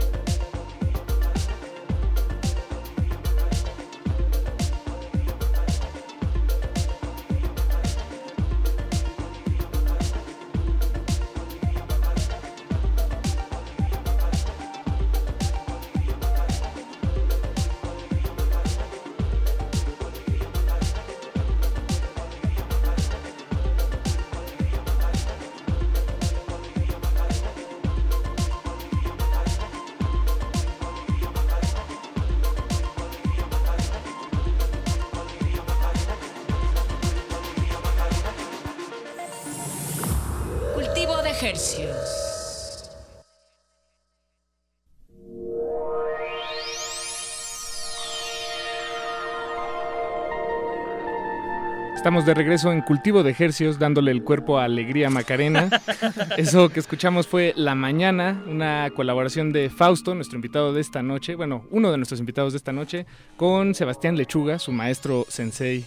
Sensei. Ah, guapa, guapa. Ayer que Y- justo los, los de Retinas hablaron de, De de Bruce Bruce Lee, estuvo bastante bueno con el doctor Arqueles eh, dando muy buenos datos sobre este personaje de las artes marciales. Estuvo bueno, lástima que la radio es efímera, Pache. No, no tanto porque ustedes nos pueden escuchar en nuestro podcast, en nuestra página de resistenciamodulada.com. Ahí está todo registrado y pues como dije, ese es Paco, ya la radio es perenne. Espérame, Apache, yo no dije eso. Digo, ya no es efímera. Ah, ok, sí, exacto. Ahora sí, ya, ya eh, se perpetúa en las, en las redes, que esperemos que no se caiga el internet y todos estaremos bien. Eh, Y contentos. Y bueno, hablando del internet, Apache, eso me recuerda, tenemos otro invitado, bueno, más bien otra invitada. Se trata de Areta, del proyecto de la banda Muñeca Galáctica. Hola Areta, bienvenida. Hola. No sé si estoy a esta distancia bien. Estás perfecto. Ah, Perfecto. y el fondo que nuestro productor Betoques tiene, eh, Walking Space, está muy ad hoc para. Muñeca Galáctica. Eh. Areta, ¿cómo estás? Eh, platícanos de Muñeca Galáctica. ¿Cuántos integrantes son? Muy bien, gracias. Este, gracias por invitarnos. Por invit vengo en representación de vengo en representación de tres y de y de no sé cuántos en realidad. Tal vez sean unos 15 o unos 20 muñecos galácticos. Ok, ok. Sí, sí, sí. Lo que pasa es que les voy a platicar que Muñeca Galáctica empezó en el 2004 en. Córdoba, Argentina. Eh, el fundador del grupo se llama Pablo Casadei. No pudo venir porque se quedó varado en el Metro Valderas. Saludos a nuestros amigos del Pero Medellín. saludos a los del Metro Valderas que también se quedaron varados ahí. Y este y pues empezó la banda en el 2004 cuando Pablo era muy adolescente. El, el nombre de la banda tiene que ver con una niña que se llama Ami, de un libro de un escritor argentino, que no me acuerdo su nombre, pero el libro se llama Planeta Galáctica. Y Muñeca Galáctica es un planeta dentro del libro en el que Amy quiere ir. Pero bueno, el chiste es que la banda está inspirada en, en cosas como Sonic Youth, Patti Smith, este, Jesus and Mary Chain, Bien. en cosas muy punk y con el tiempo, sí, post-punk, y con el tiempo se ha ido como electrizando, como que han llegado nuevos miembros. Eh, al principio eran unos fijos, pero pues como que ningún adolescente fue tan warrior como Pablo y se quedó, sí, tan, tan resistente. La verdad es que ha llevado el proyecto muy lejos. Eh, ha, ido, ha, ha ido viajando mucho con el proyecto, ya fue a Europa, estuvo en la mayor parte de Latinoamérica y llegando al DF, cuando, cuando, bueno, cuando llegó al DF ya no tenía ganas como de seguir con el proyecto, eso fue en el 2013 y en eso conoció a Memo y me conoció a mí y los dos teníamos ganas como de hacer música. Siempre habíamos intentado hacer proyectos que también es, son como punk y como medio post-punk y glam y rock y que mezclan un poco de todo. Y Memo tiene una influencia electrónica muy fuerte como de LCD Sound System y... el, eh, ¿Cómo se llama? Love Affair, este güey. Perdón. Hercules en Love Affair. Ajá, Hércules and Love Affair. O sea, como que son... Y también el pop argentino le gusta mucho. Entonces hicieron como Ah, buen, click. buen combo. Sí, hicieron como un clic ahí de pronto y se hizo una mezcla muy interesante. Eh, cuando llegamos al D, bueno, cuando, cuando Pablo llegó al DF y nos conocimos, empezamos como luego, luego a componer, aunque Pablo ya quería tirar la toalla, y empezaron a salir cosas ah, muy interesantes. Y Esa la las historia. otras 27 personas que vienes 15. representando. Ah, las otras 27 personas son los que han pasado por Ya. Muñeca Galáctica. Ah, o sea, en realidad Bien, bien. ha pasado mucha gente por la banda. Y, Y ahorita en 2016, ¿cómo está conformado el en, en vivo? el, en el en vivo, eh, bueno, hay dos versiones ahorita. Eh, una, este es un supergrupo. Es lo que Es un supergrupo. es un colectivo. Ajá, es un colectivo, más bien, ya podríamos llamarle así. Eh, hay dos versiones. Hay una que somos cinco integrantes, que somos la full band.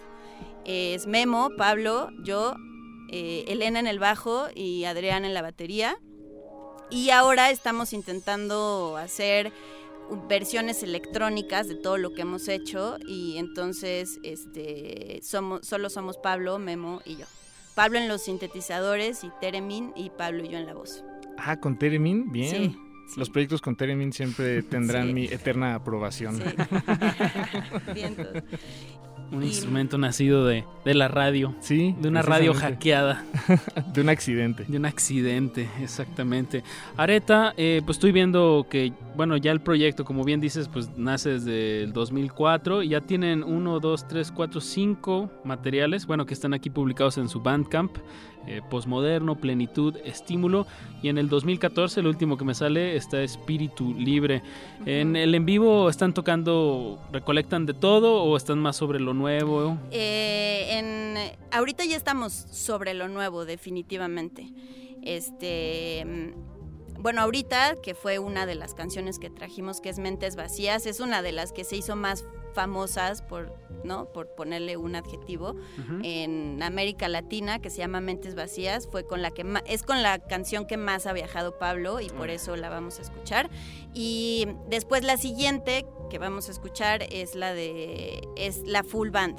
Pero lo que estamos haciendo ahorita es la versión electrónica totalmente de material totalmente nuevo, que es con lo que hemos estado trabajando, pero todavía no hemos masterizado, este, la verdad es que nos subimos al escenario y es un poco un experimento también para todos. Entonces, tal vez toquemos una rola de las viejas, pero el material que vamos a tocar ese día es totalmente nuevo. Ese día es esta semana, este Esta viernes. semana, sí, el viernes. Y sí. tenemos unos pases para la audiencia, un, pa- un pase doble, me parece. Dos pases dobles. Dos pases dobles. Pero los estaremos regalando después de la canción. Eh, vamos Para a que se escuchar. animen, por Exacto. supuesto. Y para que paren la oreja, escuchen esta propuesta de Muñeca Galáctica. Vamos a escuchar Mentes Vacías y regresamos aquí en su laboratorio sónico de cultivo de hercios.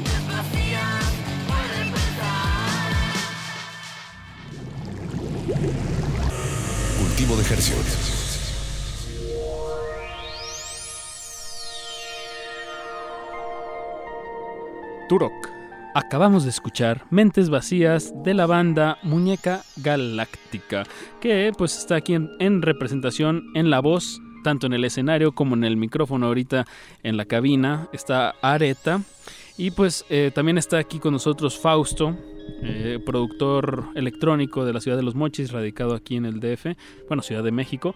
Y les tienen una sorpresa a todos los audioscuchas que han estado atentos. Eh, les vamos a regalar dos pases dobles para eh, la tocada que tienen ellos dos juntos con otros dos proyectos. Pero bueno, vamos a dar los teléfonos. 5523-5412, ese es el teléfono que eh, funciona esta noche. Y así es, 5523-5412, llamen y los anotaremos en una lista que les dará acceso al evento de este viernes en el Pasagüero, no- 9 de la noche. Pueden llegar a la hora que quieran, pero eso ya depende de cada quien. Somos adultos responsables, quiero asumir. Pero pues que vean Pero- todos los proyectos. ¿Quién más va a estar ahí, Fausto y Areta? Eh, nos acompaña Sebastiano, una full band de aquí del, del- de la Ciudad de México. Y también Kichi Kich, que va a estar en el warm-up, en, la- en la- en las tornas, como para calentar la pista de baile. ahí. Ah, muy bien. Entonces, Y eh, Areta, ¿qué, qué más nos puedes platicar sobre cómo están preparando este en vivo que van a tener el, el viernes? Eh, pues, eh, como te dije antes, son eh, canciones nuevas. eh, es una versión totalmente electrónica, eh, muy bailable y muy comprometida. Letras comprometidas con el sistema podrido en el que vivimos. Ah, bien. Entonces, Eso te iba a es- preguntar. sí, justo. pregunta. Eh, eh, no, bueno, sobre las letras, por ejemplo, tú te integraste, bueno, y otras 27 personas han pasado por el proyecto, pero me imagino que ha de tener una identidad que, bueno, me imagino Pablo ha de ser el que la, la mantiene, pero sobre qué, sobre qué canta una banda de post-punk eh, el mexicana en el siglo XXI, 2017, 2016, perdón. Sí, em, sí, justo tiene sí una actitud muy post-punk y siempre, siempre se ha pegado con gente que no está, o sea, pues que tiene una postura política, por decirlo así, si se puede tener, eh, un poco pues en contra de las reglas. Al principio muy teenager, muy de adolescentes, pero conforme ha ido pasado el tiempo, pasando el tiempo, creo que ha madurado esa manera de pensar. Y también pues se ha ido pegando con gente que, que puede hablar de lo mismo que él. Y mm, esta vez que nos juntamos nosotros, eh, pues él y yo tenemos, eh, pues digamos que soy una de esas personas que tienen, que mantienen esa postura de, pues, no sé, como que no ir en contra de, de- de la corriente, pero más bien siendo tú mismo, este, ¿no? Ubicarte en el lugar en el que estás parado y Siendo- no sé, y trabajar por eso. Siendo un espíritu libre se es más contestatario, ¿no? Muchas Sí, veces sí, que, que, haciendo una marcha o algo, ¿no? Siendo Sí. realmente un individuo emancipado. O bueno, Exacto, ¿Cómo decirlo? Pues ese es, ese es el, la, la, la- pues el meollo del anarquismo, ¿no? Bueno, y, y además mientras haya un sistema con baches, siempre habrá punk y post-punk que le griten y le canten. Exacto. Y mientras haya valle- baches va a haber una aplicación para que le avises a Mancera dónde está. Esta Bueno, canción que vamos a escuchar por, este, se llama Globalized World y justo pues es como ubicarte donde estás parado, ¿no? Ahorita es como, la letra está en inglés, pero habla de pues, el mundo globalizado en el que vivimos y en el que soñamos a través de nuestras computadoras, que nos vamos de viaje No. y hacemos muchas cosas, pero en realidad estamos sentados en una silla nomás. Eh, es cierto, muchas veces solo somos un individuo con una conexión a internet. Exactamente. bueno, a veces, yo creo que a veces me siento así. Y pues aún tenemos boletos para las personas que se comuniquen al 55 23 54 12. Marque ahora para que se lleven un boleto doble para la tocada de este viernes 5 de agosto en el Pasagüero. Paquito. Apache. Nos podrían Fausto y Areta. Areta, eh, nos- Memo, Beto. Memo, Beto y Andrés. Ramírez en la operación técnica. presentes. Eh, nos podrían compartir sus redes para que puedan la gente que nos está escuchando pues, pues seguir la pista donde más van a tocar y, y, pues que oigan su material, ¿no? Ok, eh, yo estoy en Facebook como, bueno, facebook.com diagonal Faust, J Fausto M, de J de José, J Fausto Fausto. y M de Music. Ok. Facebook.com diagonal J Fausto M. Perfecto. Y en SoundCloud me pueden encontrar como soundcloud.com diagonal Fausto 5 con número. Fausto 5. Ah, ya hubo Fausto 1, Fausto 2, Fausto 3, Sí, Fausto estuve 4. intentándolo ahí, pero me dio el 5 nada más. Iba por el 6, pero... ya. Y bueno, usted- también me pueden encontrar en Spotify y iTunes como Fausto. Ah, tal cual. perfecto. Sí. Con tu disco, ¿es Yo- homónimo o es cómo se llama? Eh, yo mismo se llama. Yo Sí, incluso mismo. si le ponen Fausto yo mismo, pues le sale ahí. Ah, El perfecto. único disco que se llama así. Pues chequen cómo anda la electrónica de los mochis sonando aquí en, en la Ciudad de México y en el mundo, porque bien, lo dijiste, está en todas las plataformas. Y, Y Areta... estamos en un mundo globalizado. Exacto. Areta, ¿qué, ¿en dónde podemos escuchar más de Muñeca Asesina? Digo, perdón, iba a decir, ¿por qué Muñeca Asesina? Muñeca Galáctica. güey. Ya nos han cambiado el nombre mucho. Tal vez eso es un síntoma, ¿eh? ya, lo- ya le tenemos que pensar otro nombre. tal No, está chido. Pero di- dinos dónde, dónde podemos encontrar Ese más de su mejor, música. Muñecas Galácticas. Este, Facebook, Muñeca Galáctica, eh, fanpage y Twitter, Muñeca Galáctica. Ah, ¿me acerco? Sí, por favor. Eh, Twitter es arroba muñeca, porque no, no, ¿No alcanza. No se había, pero ya la apañó un, alguien. Somos demasiados en la red. Y tenemos las mismas ideas. Es arroba muñeca galáctica en Twitter y en Instagram también es arroba muñeca galáctica y en Facebook muñeca galáctica fanpage y también hay otro. Hay mucha información de hecho. Si ponen ahí muñeca galáctica musical les salen 27 miembros y todo. bien, bien, y contando. Bueno, pues es- les deseamos lo mejor, muchachos, eh, para este viernes en el Pasagüero. en Y felicidades a los ganadores de los que hablaron eh, para los Ah, ¿ya se boletos. fueron? Sí, ¿Ya, se fueron los dos? Bien. Llegaron Ah, y se solo se fue uno. 55-23-54-12. Anímese. Queda uno más. Bueno, uno doble. Música nueva, hay que ir a los toquines, es muy importante eso para como nada, no nada más quedarse en la computadora, ir a las tocadas, apoyar eh, la música que está sucediendo a nuestro alrededor. Además de cazar Pokémones. Sí, claro. Y seguro ahí por el pasagüero hay varios Pokémon. Eh, vámonos a la, a la canción de Muñeca Galáctica, se llama Globalized World. Y pues muchísimas gracias Fausto, muchísimas gracias Areta por darse la vuelta aquí a su espacio. ustedes. Y, Gracias y a pues aquí estamos. Eh, pues muchísimas gracias Paquito de Pablo. Apache o Raspi, nos escuchamos el viernes. Muchas gracias Andrés, Memo y Beto, como siempre, el motor de este programa. Y los dejamos en resistencia modulada. A continuación, playlisto. Hasta la medianoche, no le cambie y recuerden, eh, hay que resistir.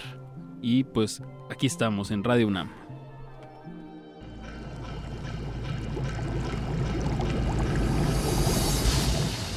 Cultivo de ejercicios.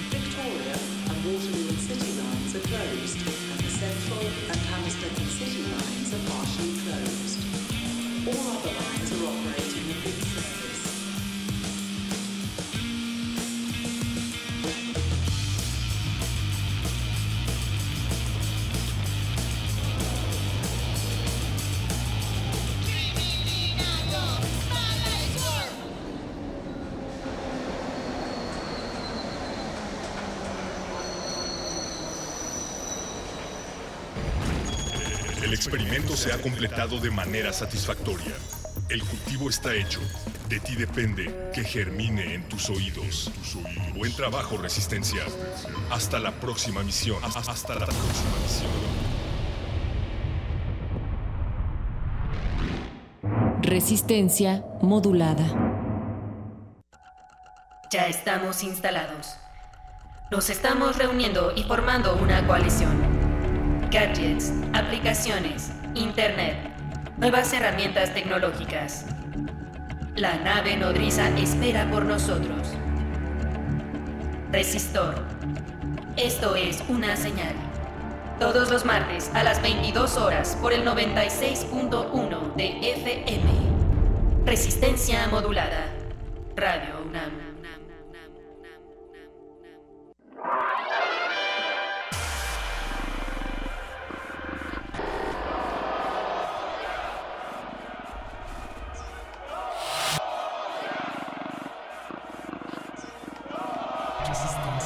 Resistencia. Resistencia. Resistencia. Resistencia. Resistencia modulada. Resistencia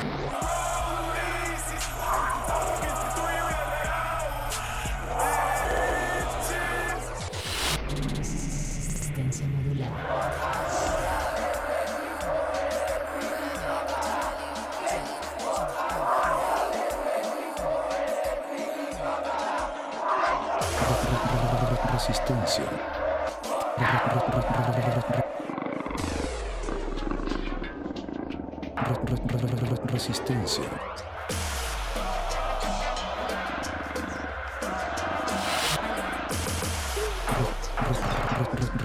Resistencia. Modulada. Resistencia. Resistencia modulada.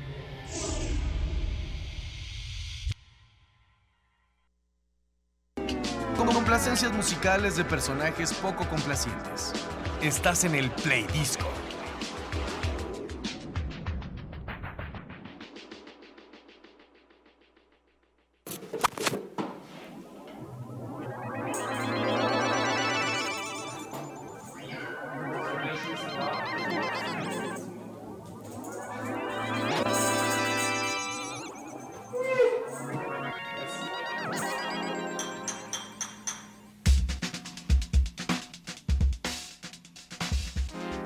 Buena la noche, seguimos aquí en Resistencia Modulada. Y como solía ser aquella vez del mes en que realmente no lo hacíamos, pero ahora está de vuelta en forma de disco el Play Disco. Y qué mejor que poner algo de un genio llamado Paul Miller. Si creen que nada más se pueden remezclar las canciones o una mezcla en sí tiene que ser algo relacionado con el sonido, pues no. También se puede mezclar sobre una misma idea, las ideas en sí son un remix. Y esta persona lo prueba. Paul Miller, para quienes no estén familiarizados con este estadounidense ser humano, sobre todo gente de acción y de pensamiento, es originario de Washington y aunque se le atribuye principalmente como músico porque él estuvo en la época dorada de lo que ahora denominamos hip hop, él se codeó junto con grandes coleccionistas de los vinilos del sonido y del collage como fueron África Bambata. DJ Spooky como tal también ha pues ha hecho música para personas como Yoko Ono, él es un compositor, pero además es un artista, es un editor, él es editor en jefe de la revista Origin. También ha hecho libros como Rhythm Science, Book of Ice, que justo en Book of Ice él plantea una idea a partir del concepto del agua, lo que es el agua, tanto en su representación como idea, como recurso, como lo que somos. Y se va en un viaje a la Antártida, porque él también es un explorador de National Geographic. Entonces, en este libro Book of Ice, él plantea hacer una revaluación de lo que es la Antártica, de lo que es lo inhabitable y también lo inhospitalario, porque en realidad la Antártida es algo muy forzado para estar viviendo, ¿no? La Antártida como territorio no podemos habitarlo ahí. El hecho de que haya un ser humano viviendo ahí investigaciones te requiere muchísimo esfuerzo, grandes gastaderos de dinero en tecnología aplicada para que pueda un ser humano vivir ahí. Y él justamente plantea la idea de la nueva república de la gente de la Antártida. También tiene un libro de la, llamado The Imaginary App, donde discute todo lo que implican las aplicaciones, las ideas, el trabajo aplicado en ellas, Sound on Bound, que es justo aquí donde plantea remezclar la idea. Un libro collage sobre la imagen, la creatividad a partir del sonido. Él es alguien bastante interesante. La música probablemente es el terreno donde menos hay material por qué sacar de él. Y escogimos este disco llamado Duptometry, que como tal es un remix de un disco de él llamado... eh, bueno, de hecho es un disco, es justo el disco pasado, tiene un poco de sentido del humor este genio de, Optometry. Este disco lanzado en el 2002 y en este disco se echa un versus con él mismo, con Matt Professor y con el genio, de alguna manera rayando la locura, Lee Scratch Perry. Este disco no lo podemos escuchar en su totalidad porque está dividido por interludios y por capítulos en los que entra Matt Professor, después se va al round con Lee Scratch Perry y después regresa DJ Spooky. Pero empecemos de cajón con un bloque seguido de tres canciones. Vamos a escuchar al principio Alter Echo Duptometry, después como él mismo se presenta en este disco That Subliminal Kid contra The Last Mokian en la canción de DJ Go. Estamos diciendo muchos nombres, pero así es la cultura del collage en el hip hop y del sonido. Realmente no hay propiedad intelectual aunque se pretenda que la haya. Y para cerrar J-Life Optometrics, ese es el primer bloque con el que empezamos el play disco de DJ Spooky. Siguen en resistencia modulada aquí hasta la medianoche.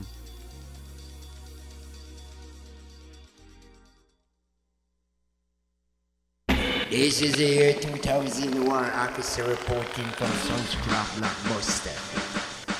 Are you ready for your Blockbuster video?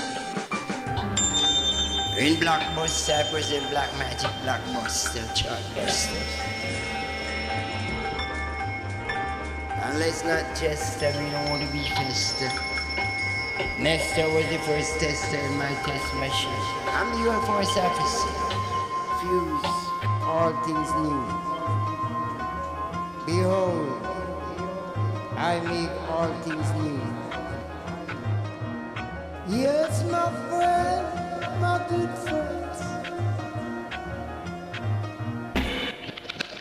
Behold, I make all things new.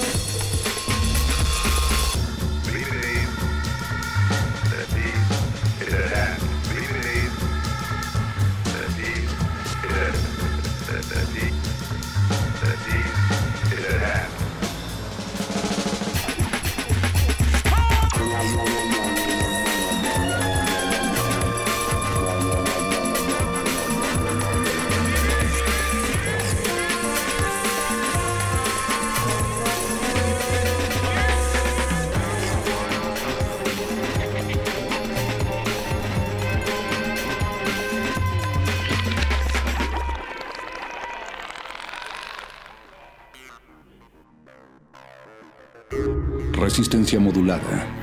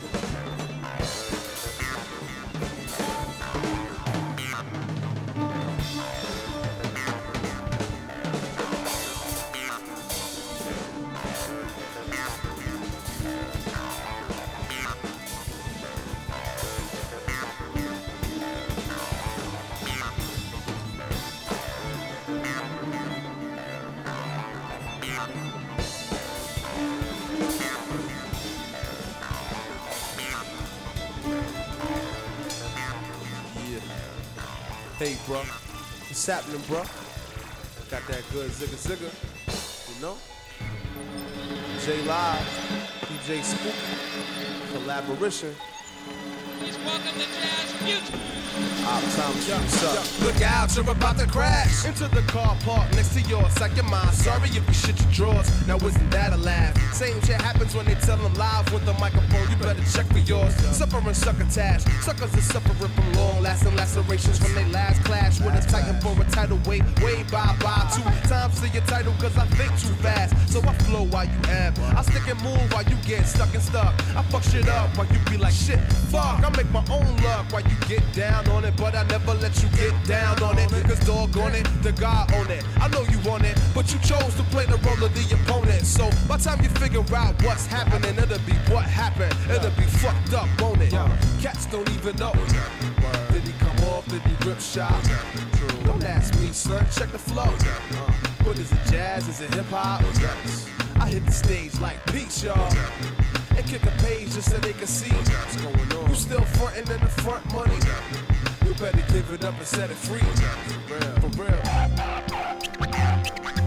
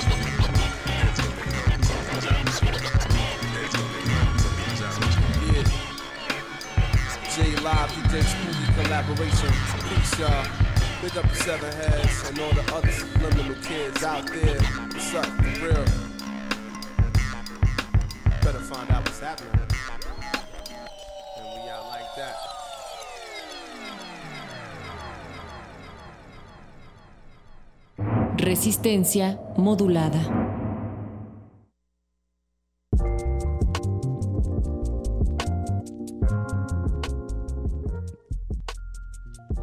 Seguimos en resistencia modulada. Ustedes siguen escuchando a través de Radio UNAM.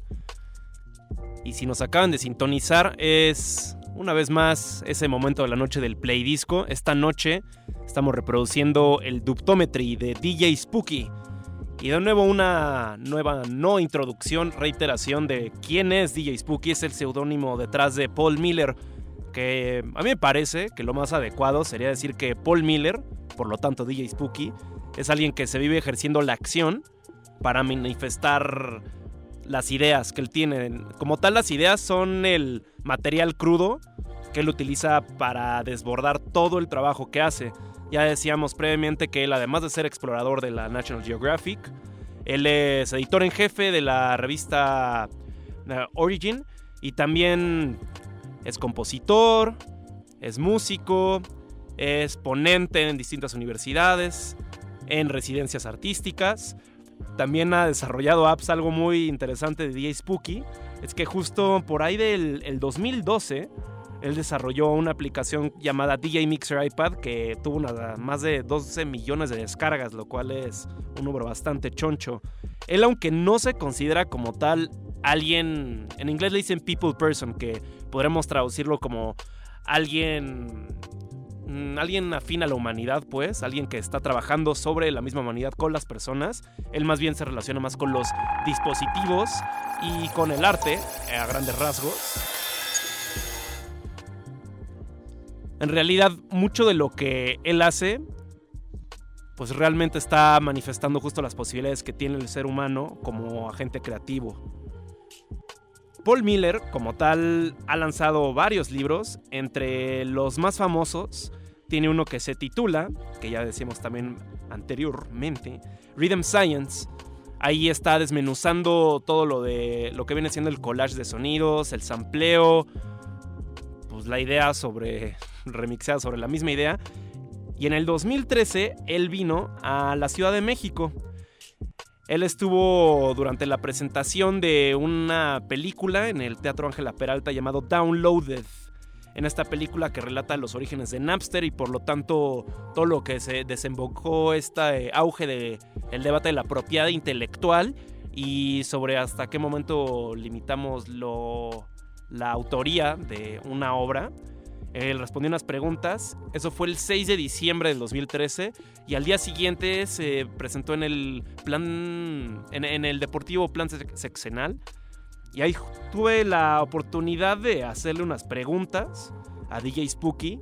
Y recuerdo que una de las cosas que le preguntaba era que por qué él, él consideraba que a nosotros como seres humanos nos fascina conocer la historia de alguien más, por más grandioso o terrible que sea, en vez de cambiar la nuestra. Porque siempre vamos como proyectándonos hacia lo afuera, nos, nos interesa saber de dónde viene alguien, qué es lo que hace, qué es lo que hizo, por qué no lo hizo, en vez de nosotros mismos trazar nuestra propia historia.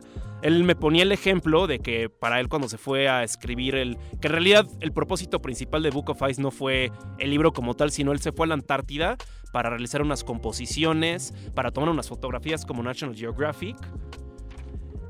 Y pues consecuentemente, él escribió The Book of Ice porque él se dio cuenta de que la Antártida, como es un lugar donde nadie puede habitar y donde prácticamente si tú te caes en una capa de hielo nadie se va a enterar. Entonces era muy difícil para él regresar y que sus amigos en Nueva York, que es el lugar donde vive, dimensionaran esto. Entonces, después de un buen rato de estarse dando cuenta de cómo hay, ni siquiera hay gobierno, por eso él hizo este juego de hacer una bandera y formar una nación como tal en la República de Antártida, llegó a la conclusión de que a los seres humanos tenemos que ser sobre historias.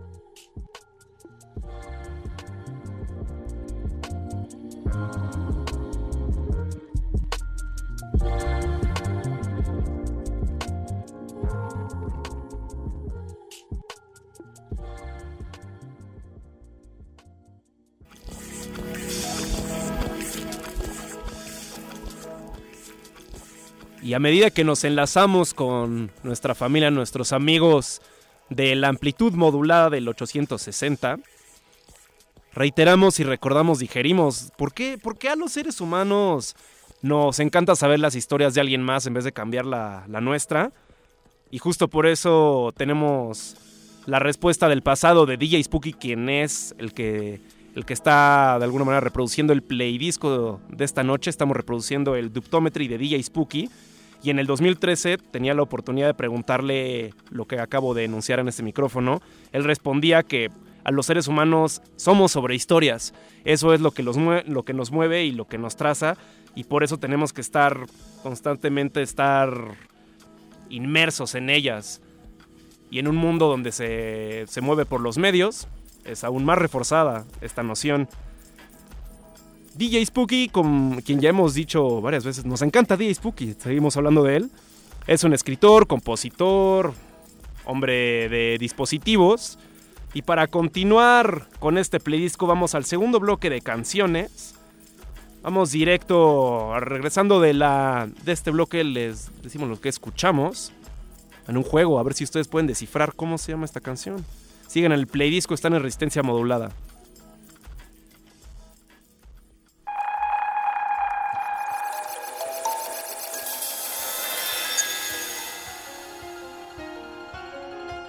Hello, junkie. Hello, I am a monkey. I used to ride on a donkey. Yeah, God is a monkey. Too hard to make no truth. Hey, the jungle cool.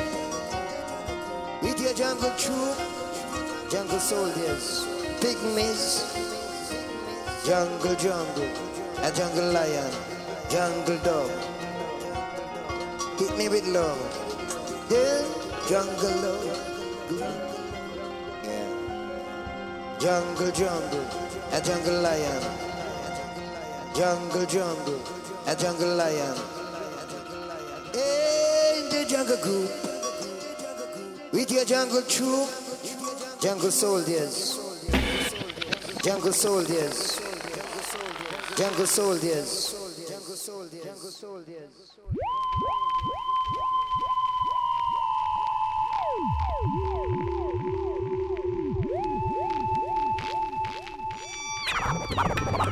You're a disc jockey? What's that?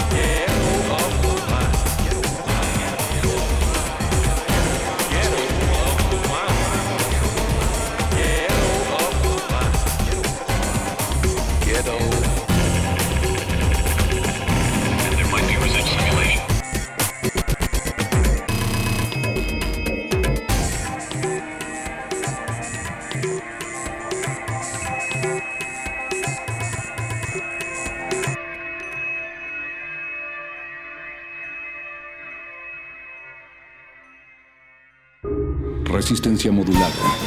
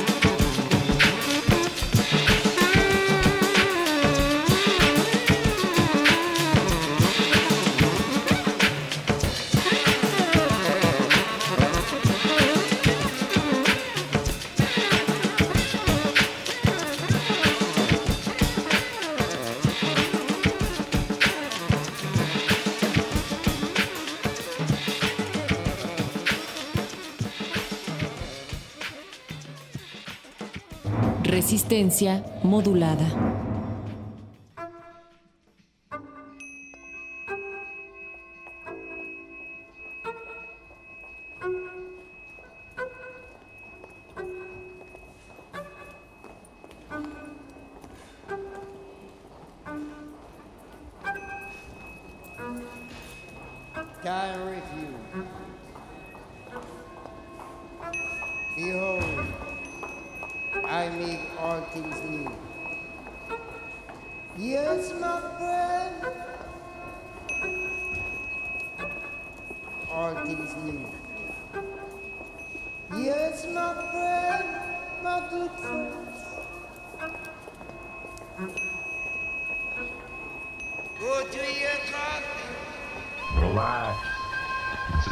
Is state of the art equipment.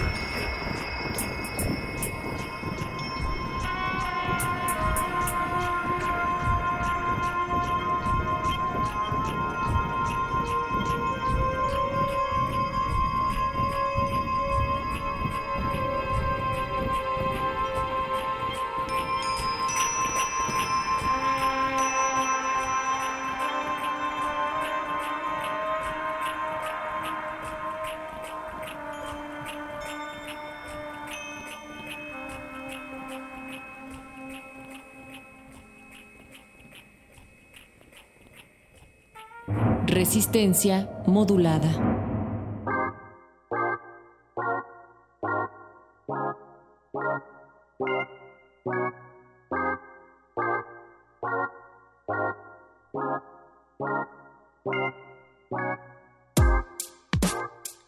El remix como receta para la licuada de ideas.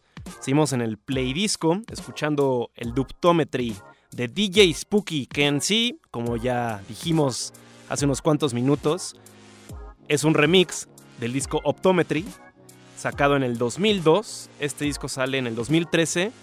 Y además de ser un remix del disco, también contiene un versus, un encuentro, un punto de encuentro entre maestros del dub, como lo es Matt Professor y Lee Scratch Perry. Aquí se divide por capítulos en los que cada uno pone una introducción para después dar su respectivo bloque. Si siguieron el juego de intentar adivinar el nombre de la canción, por favor háganlo saber a través de R Modulada en Twitter o Resistencia Modulada en Facebook. Pero si no, ahorita les arruinamos la parte lúdica y les digo el nombre de cada canción. Escuchamos Jungle Soldier de Lee Scratch Perry ahí haciendo su aparición en la mezcla. Después Variation Cybernetic de Karsh Kale.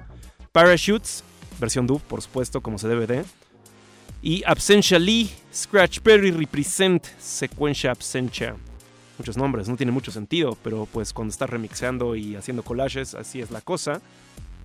Para los que nos acaban de sintonizar, les decimos que DJ Spooky es Paul Miller. Paul Miller, hombre de ideas de acción, alguien de dispositivos, de herramientas, la tecnología, el entorno. Algo curioso es que la última vez que vino a la Ciudad de México fue el 6 de diciembre del 2013. Aquí estuvo también el 7, no sé cuántos días más, pero justo estuvo en diciembre de 2013 en la Ciudad de México. En una entrevista que tuve la oportunidad de poder hacerle al DJ Spooky, algo que también le preguntaba era que por qué, por qué somos también de, no sé, de historias los seres humanos.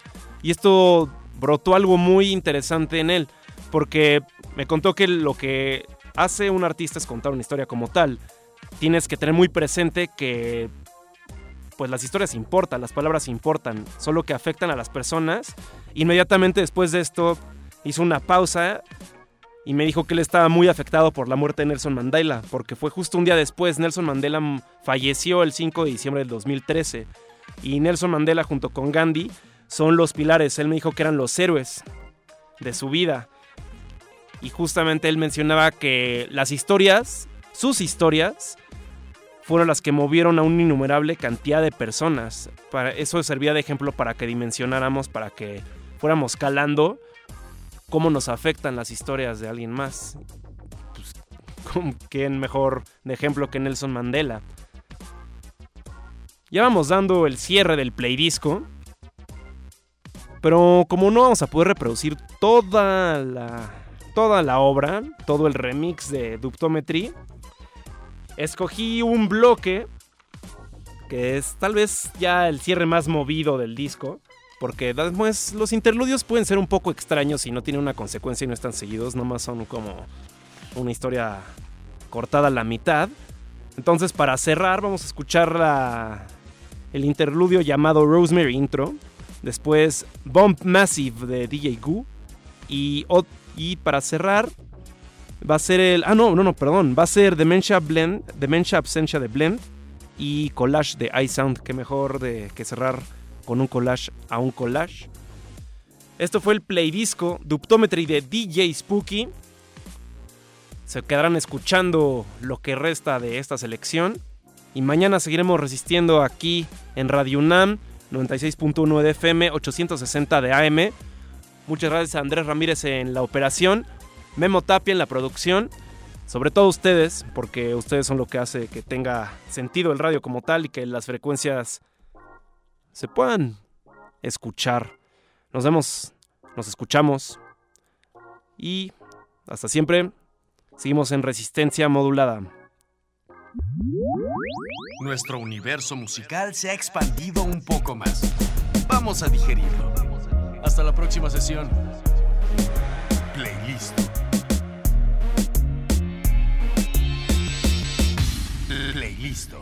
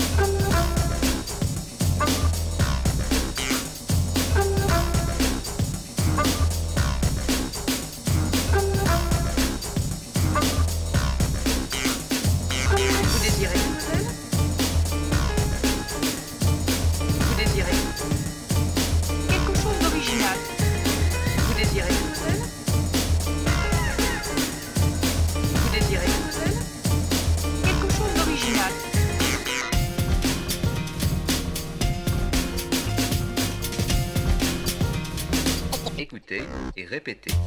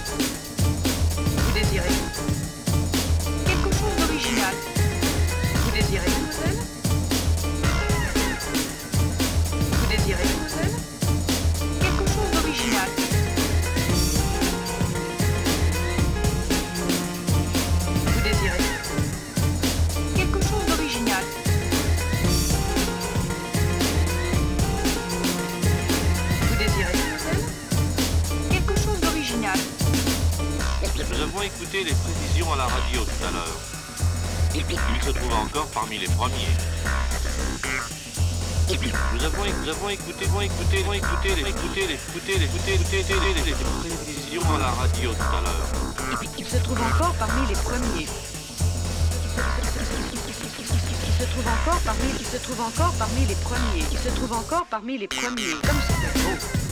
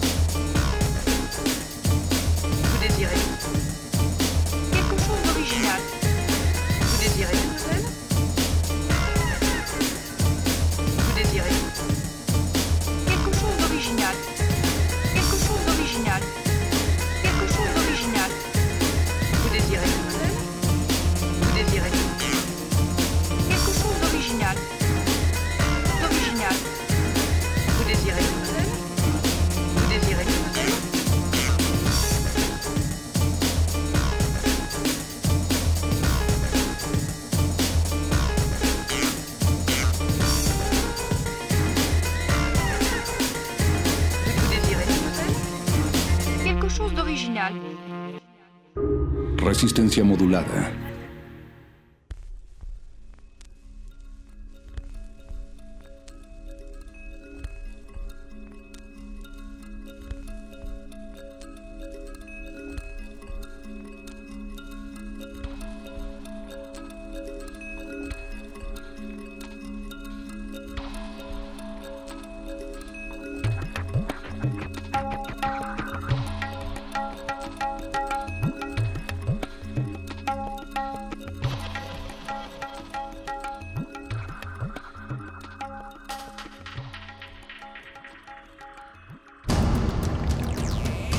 Resistencia Modulada es una coproducción del Fondo Internacional para la Promoción de la Cultura de la UNESCO y Radio UNAM.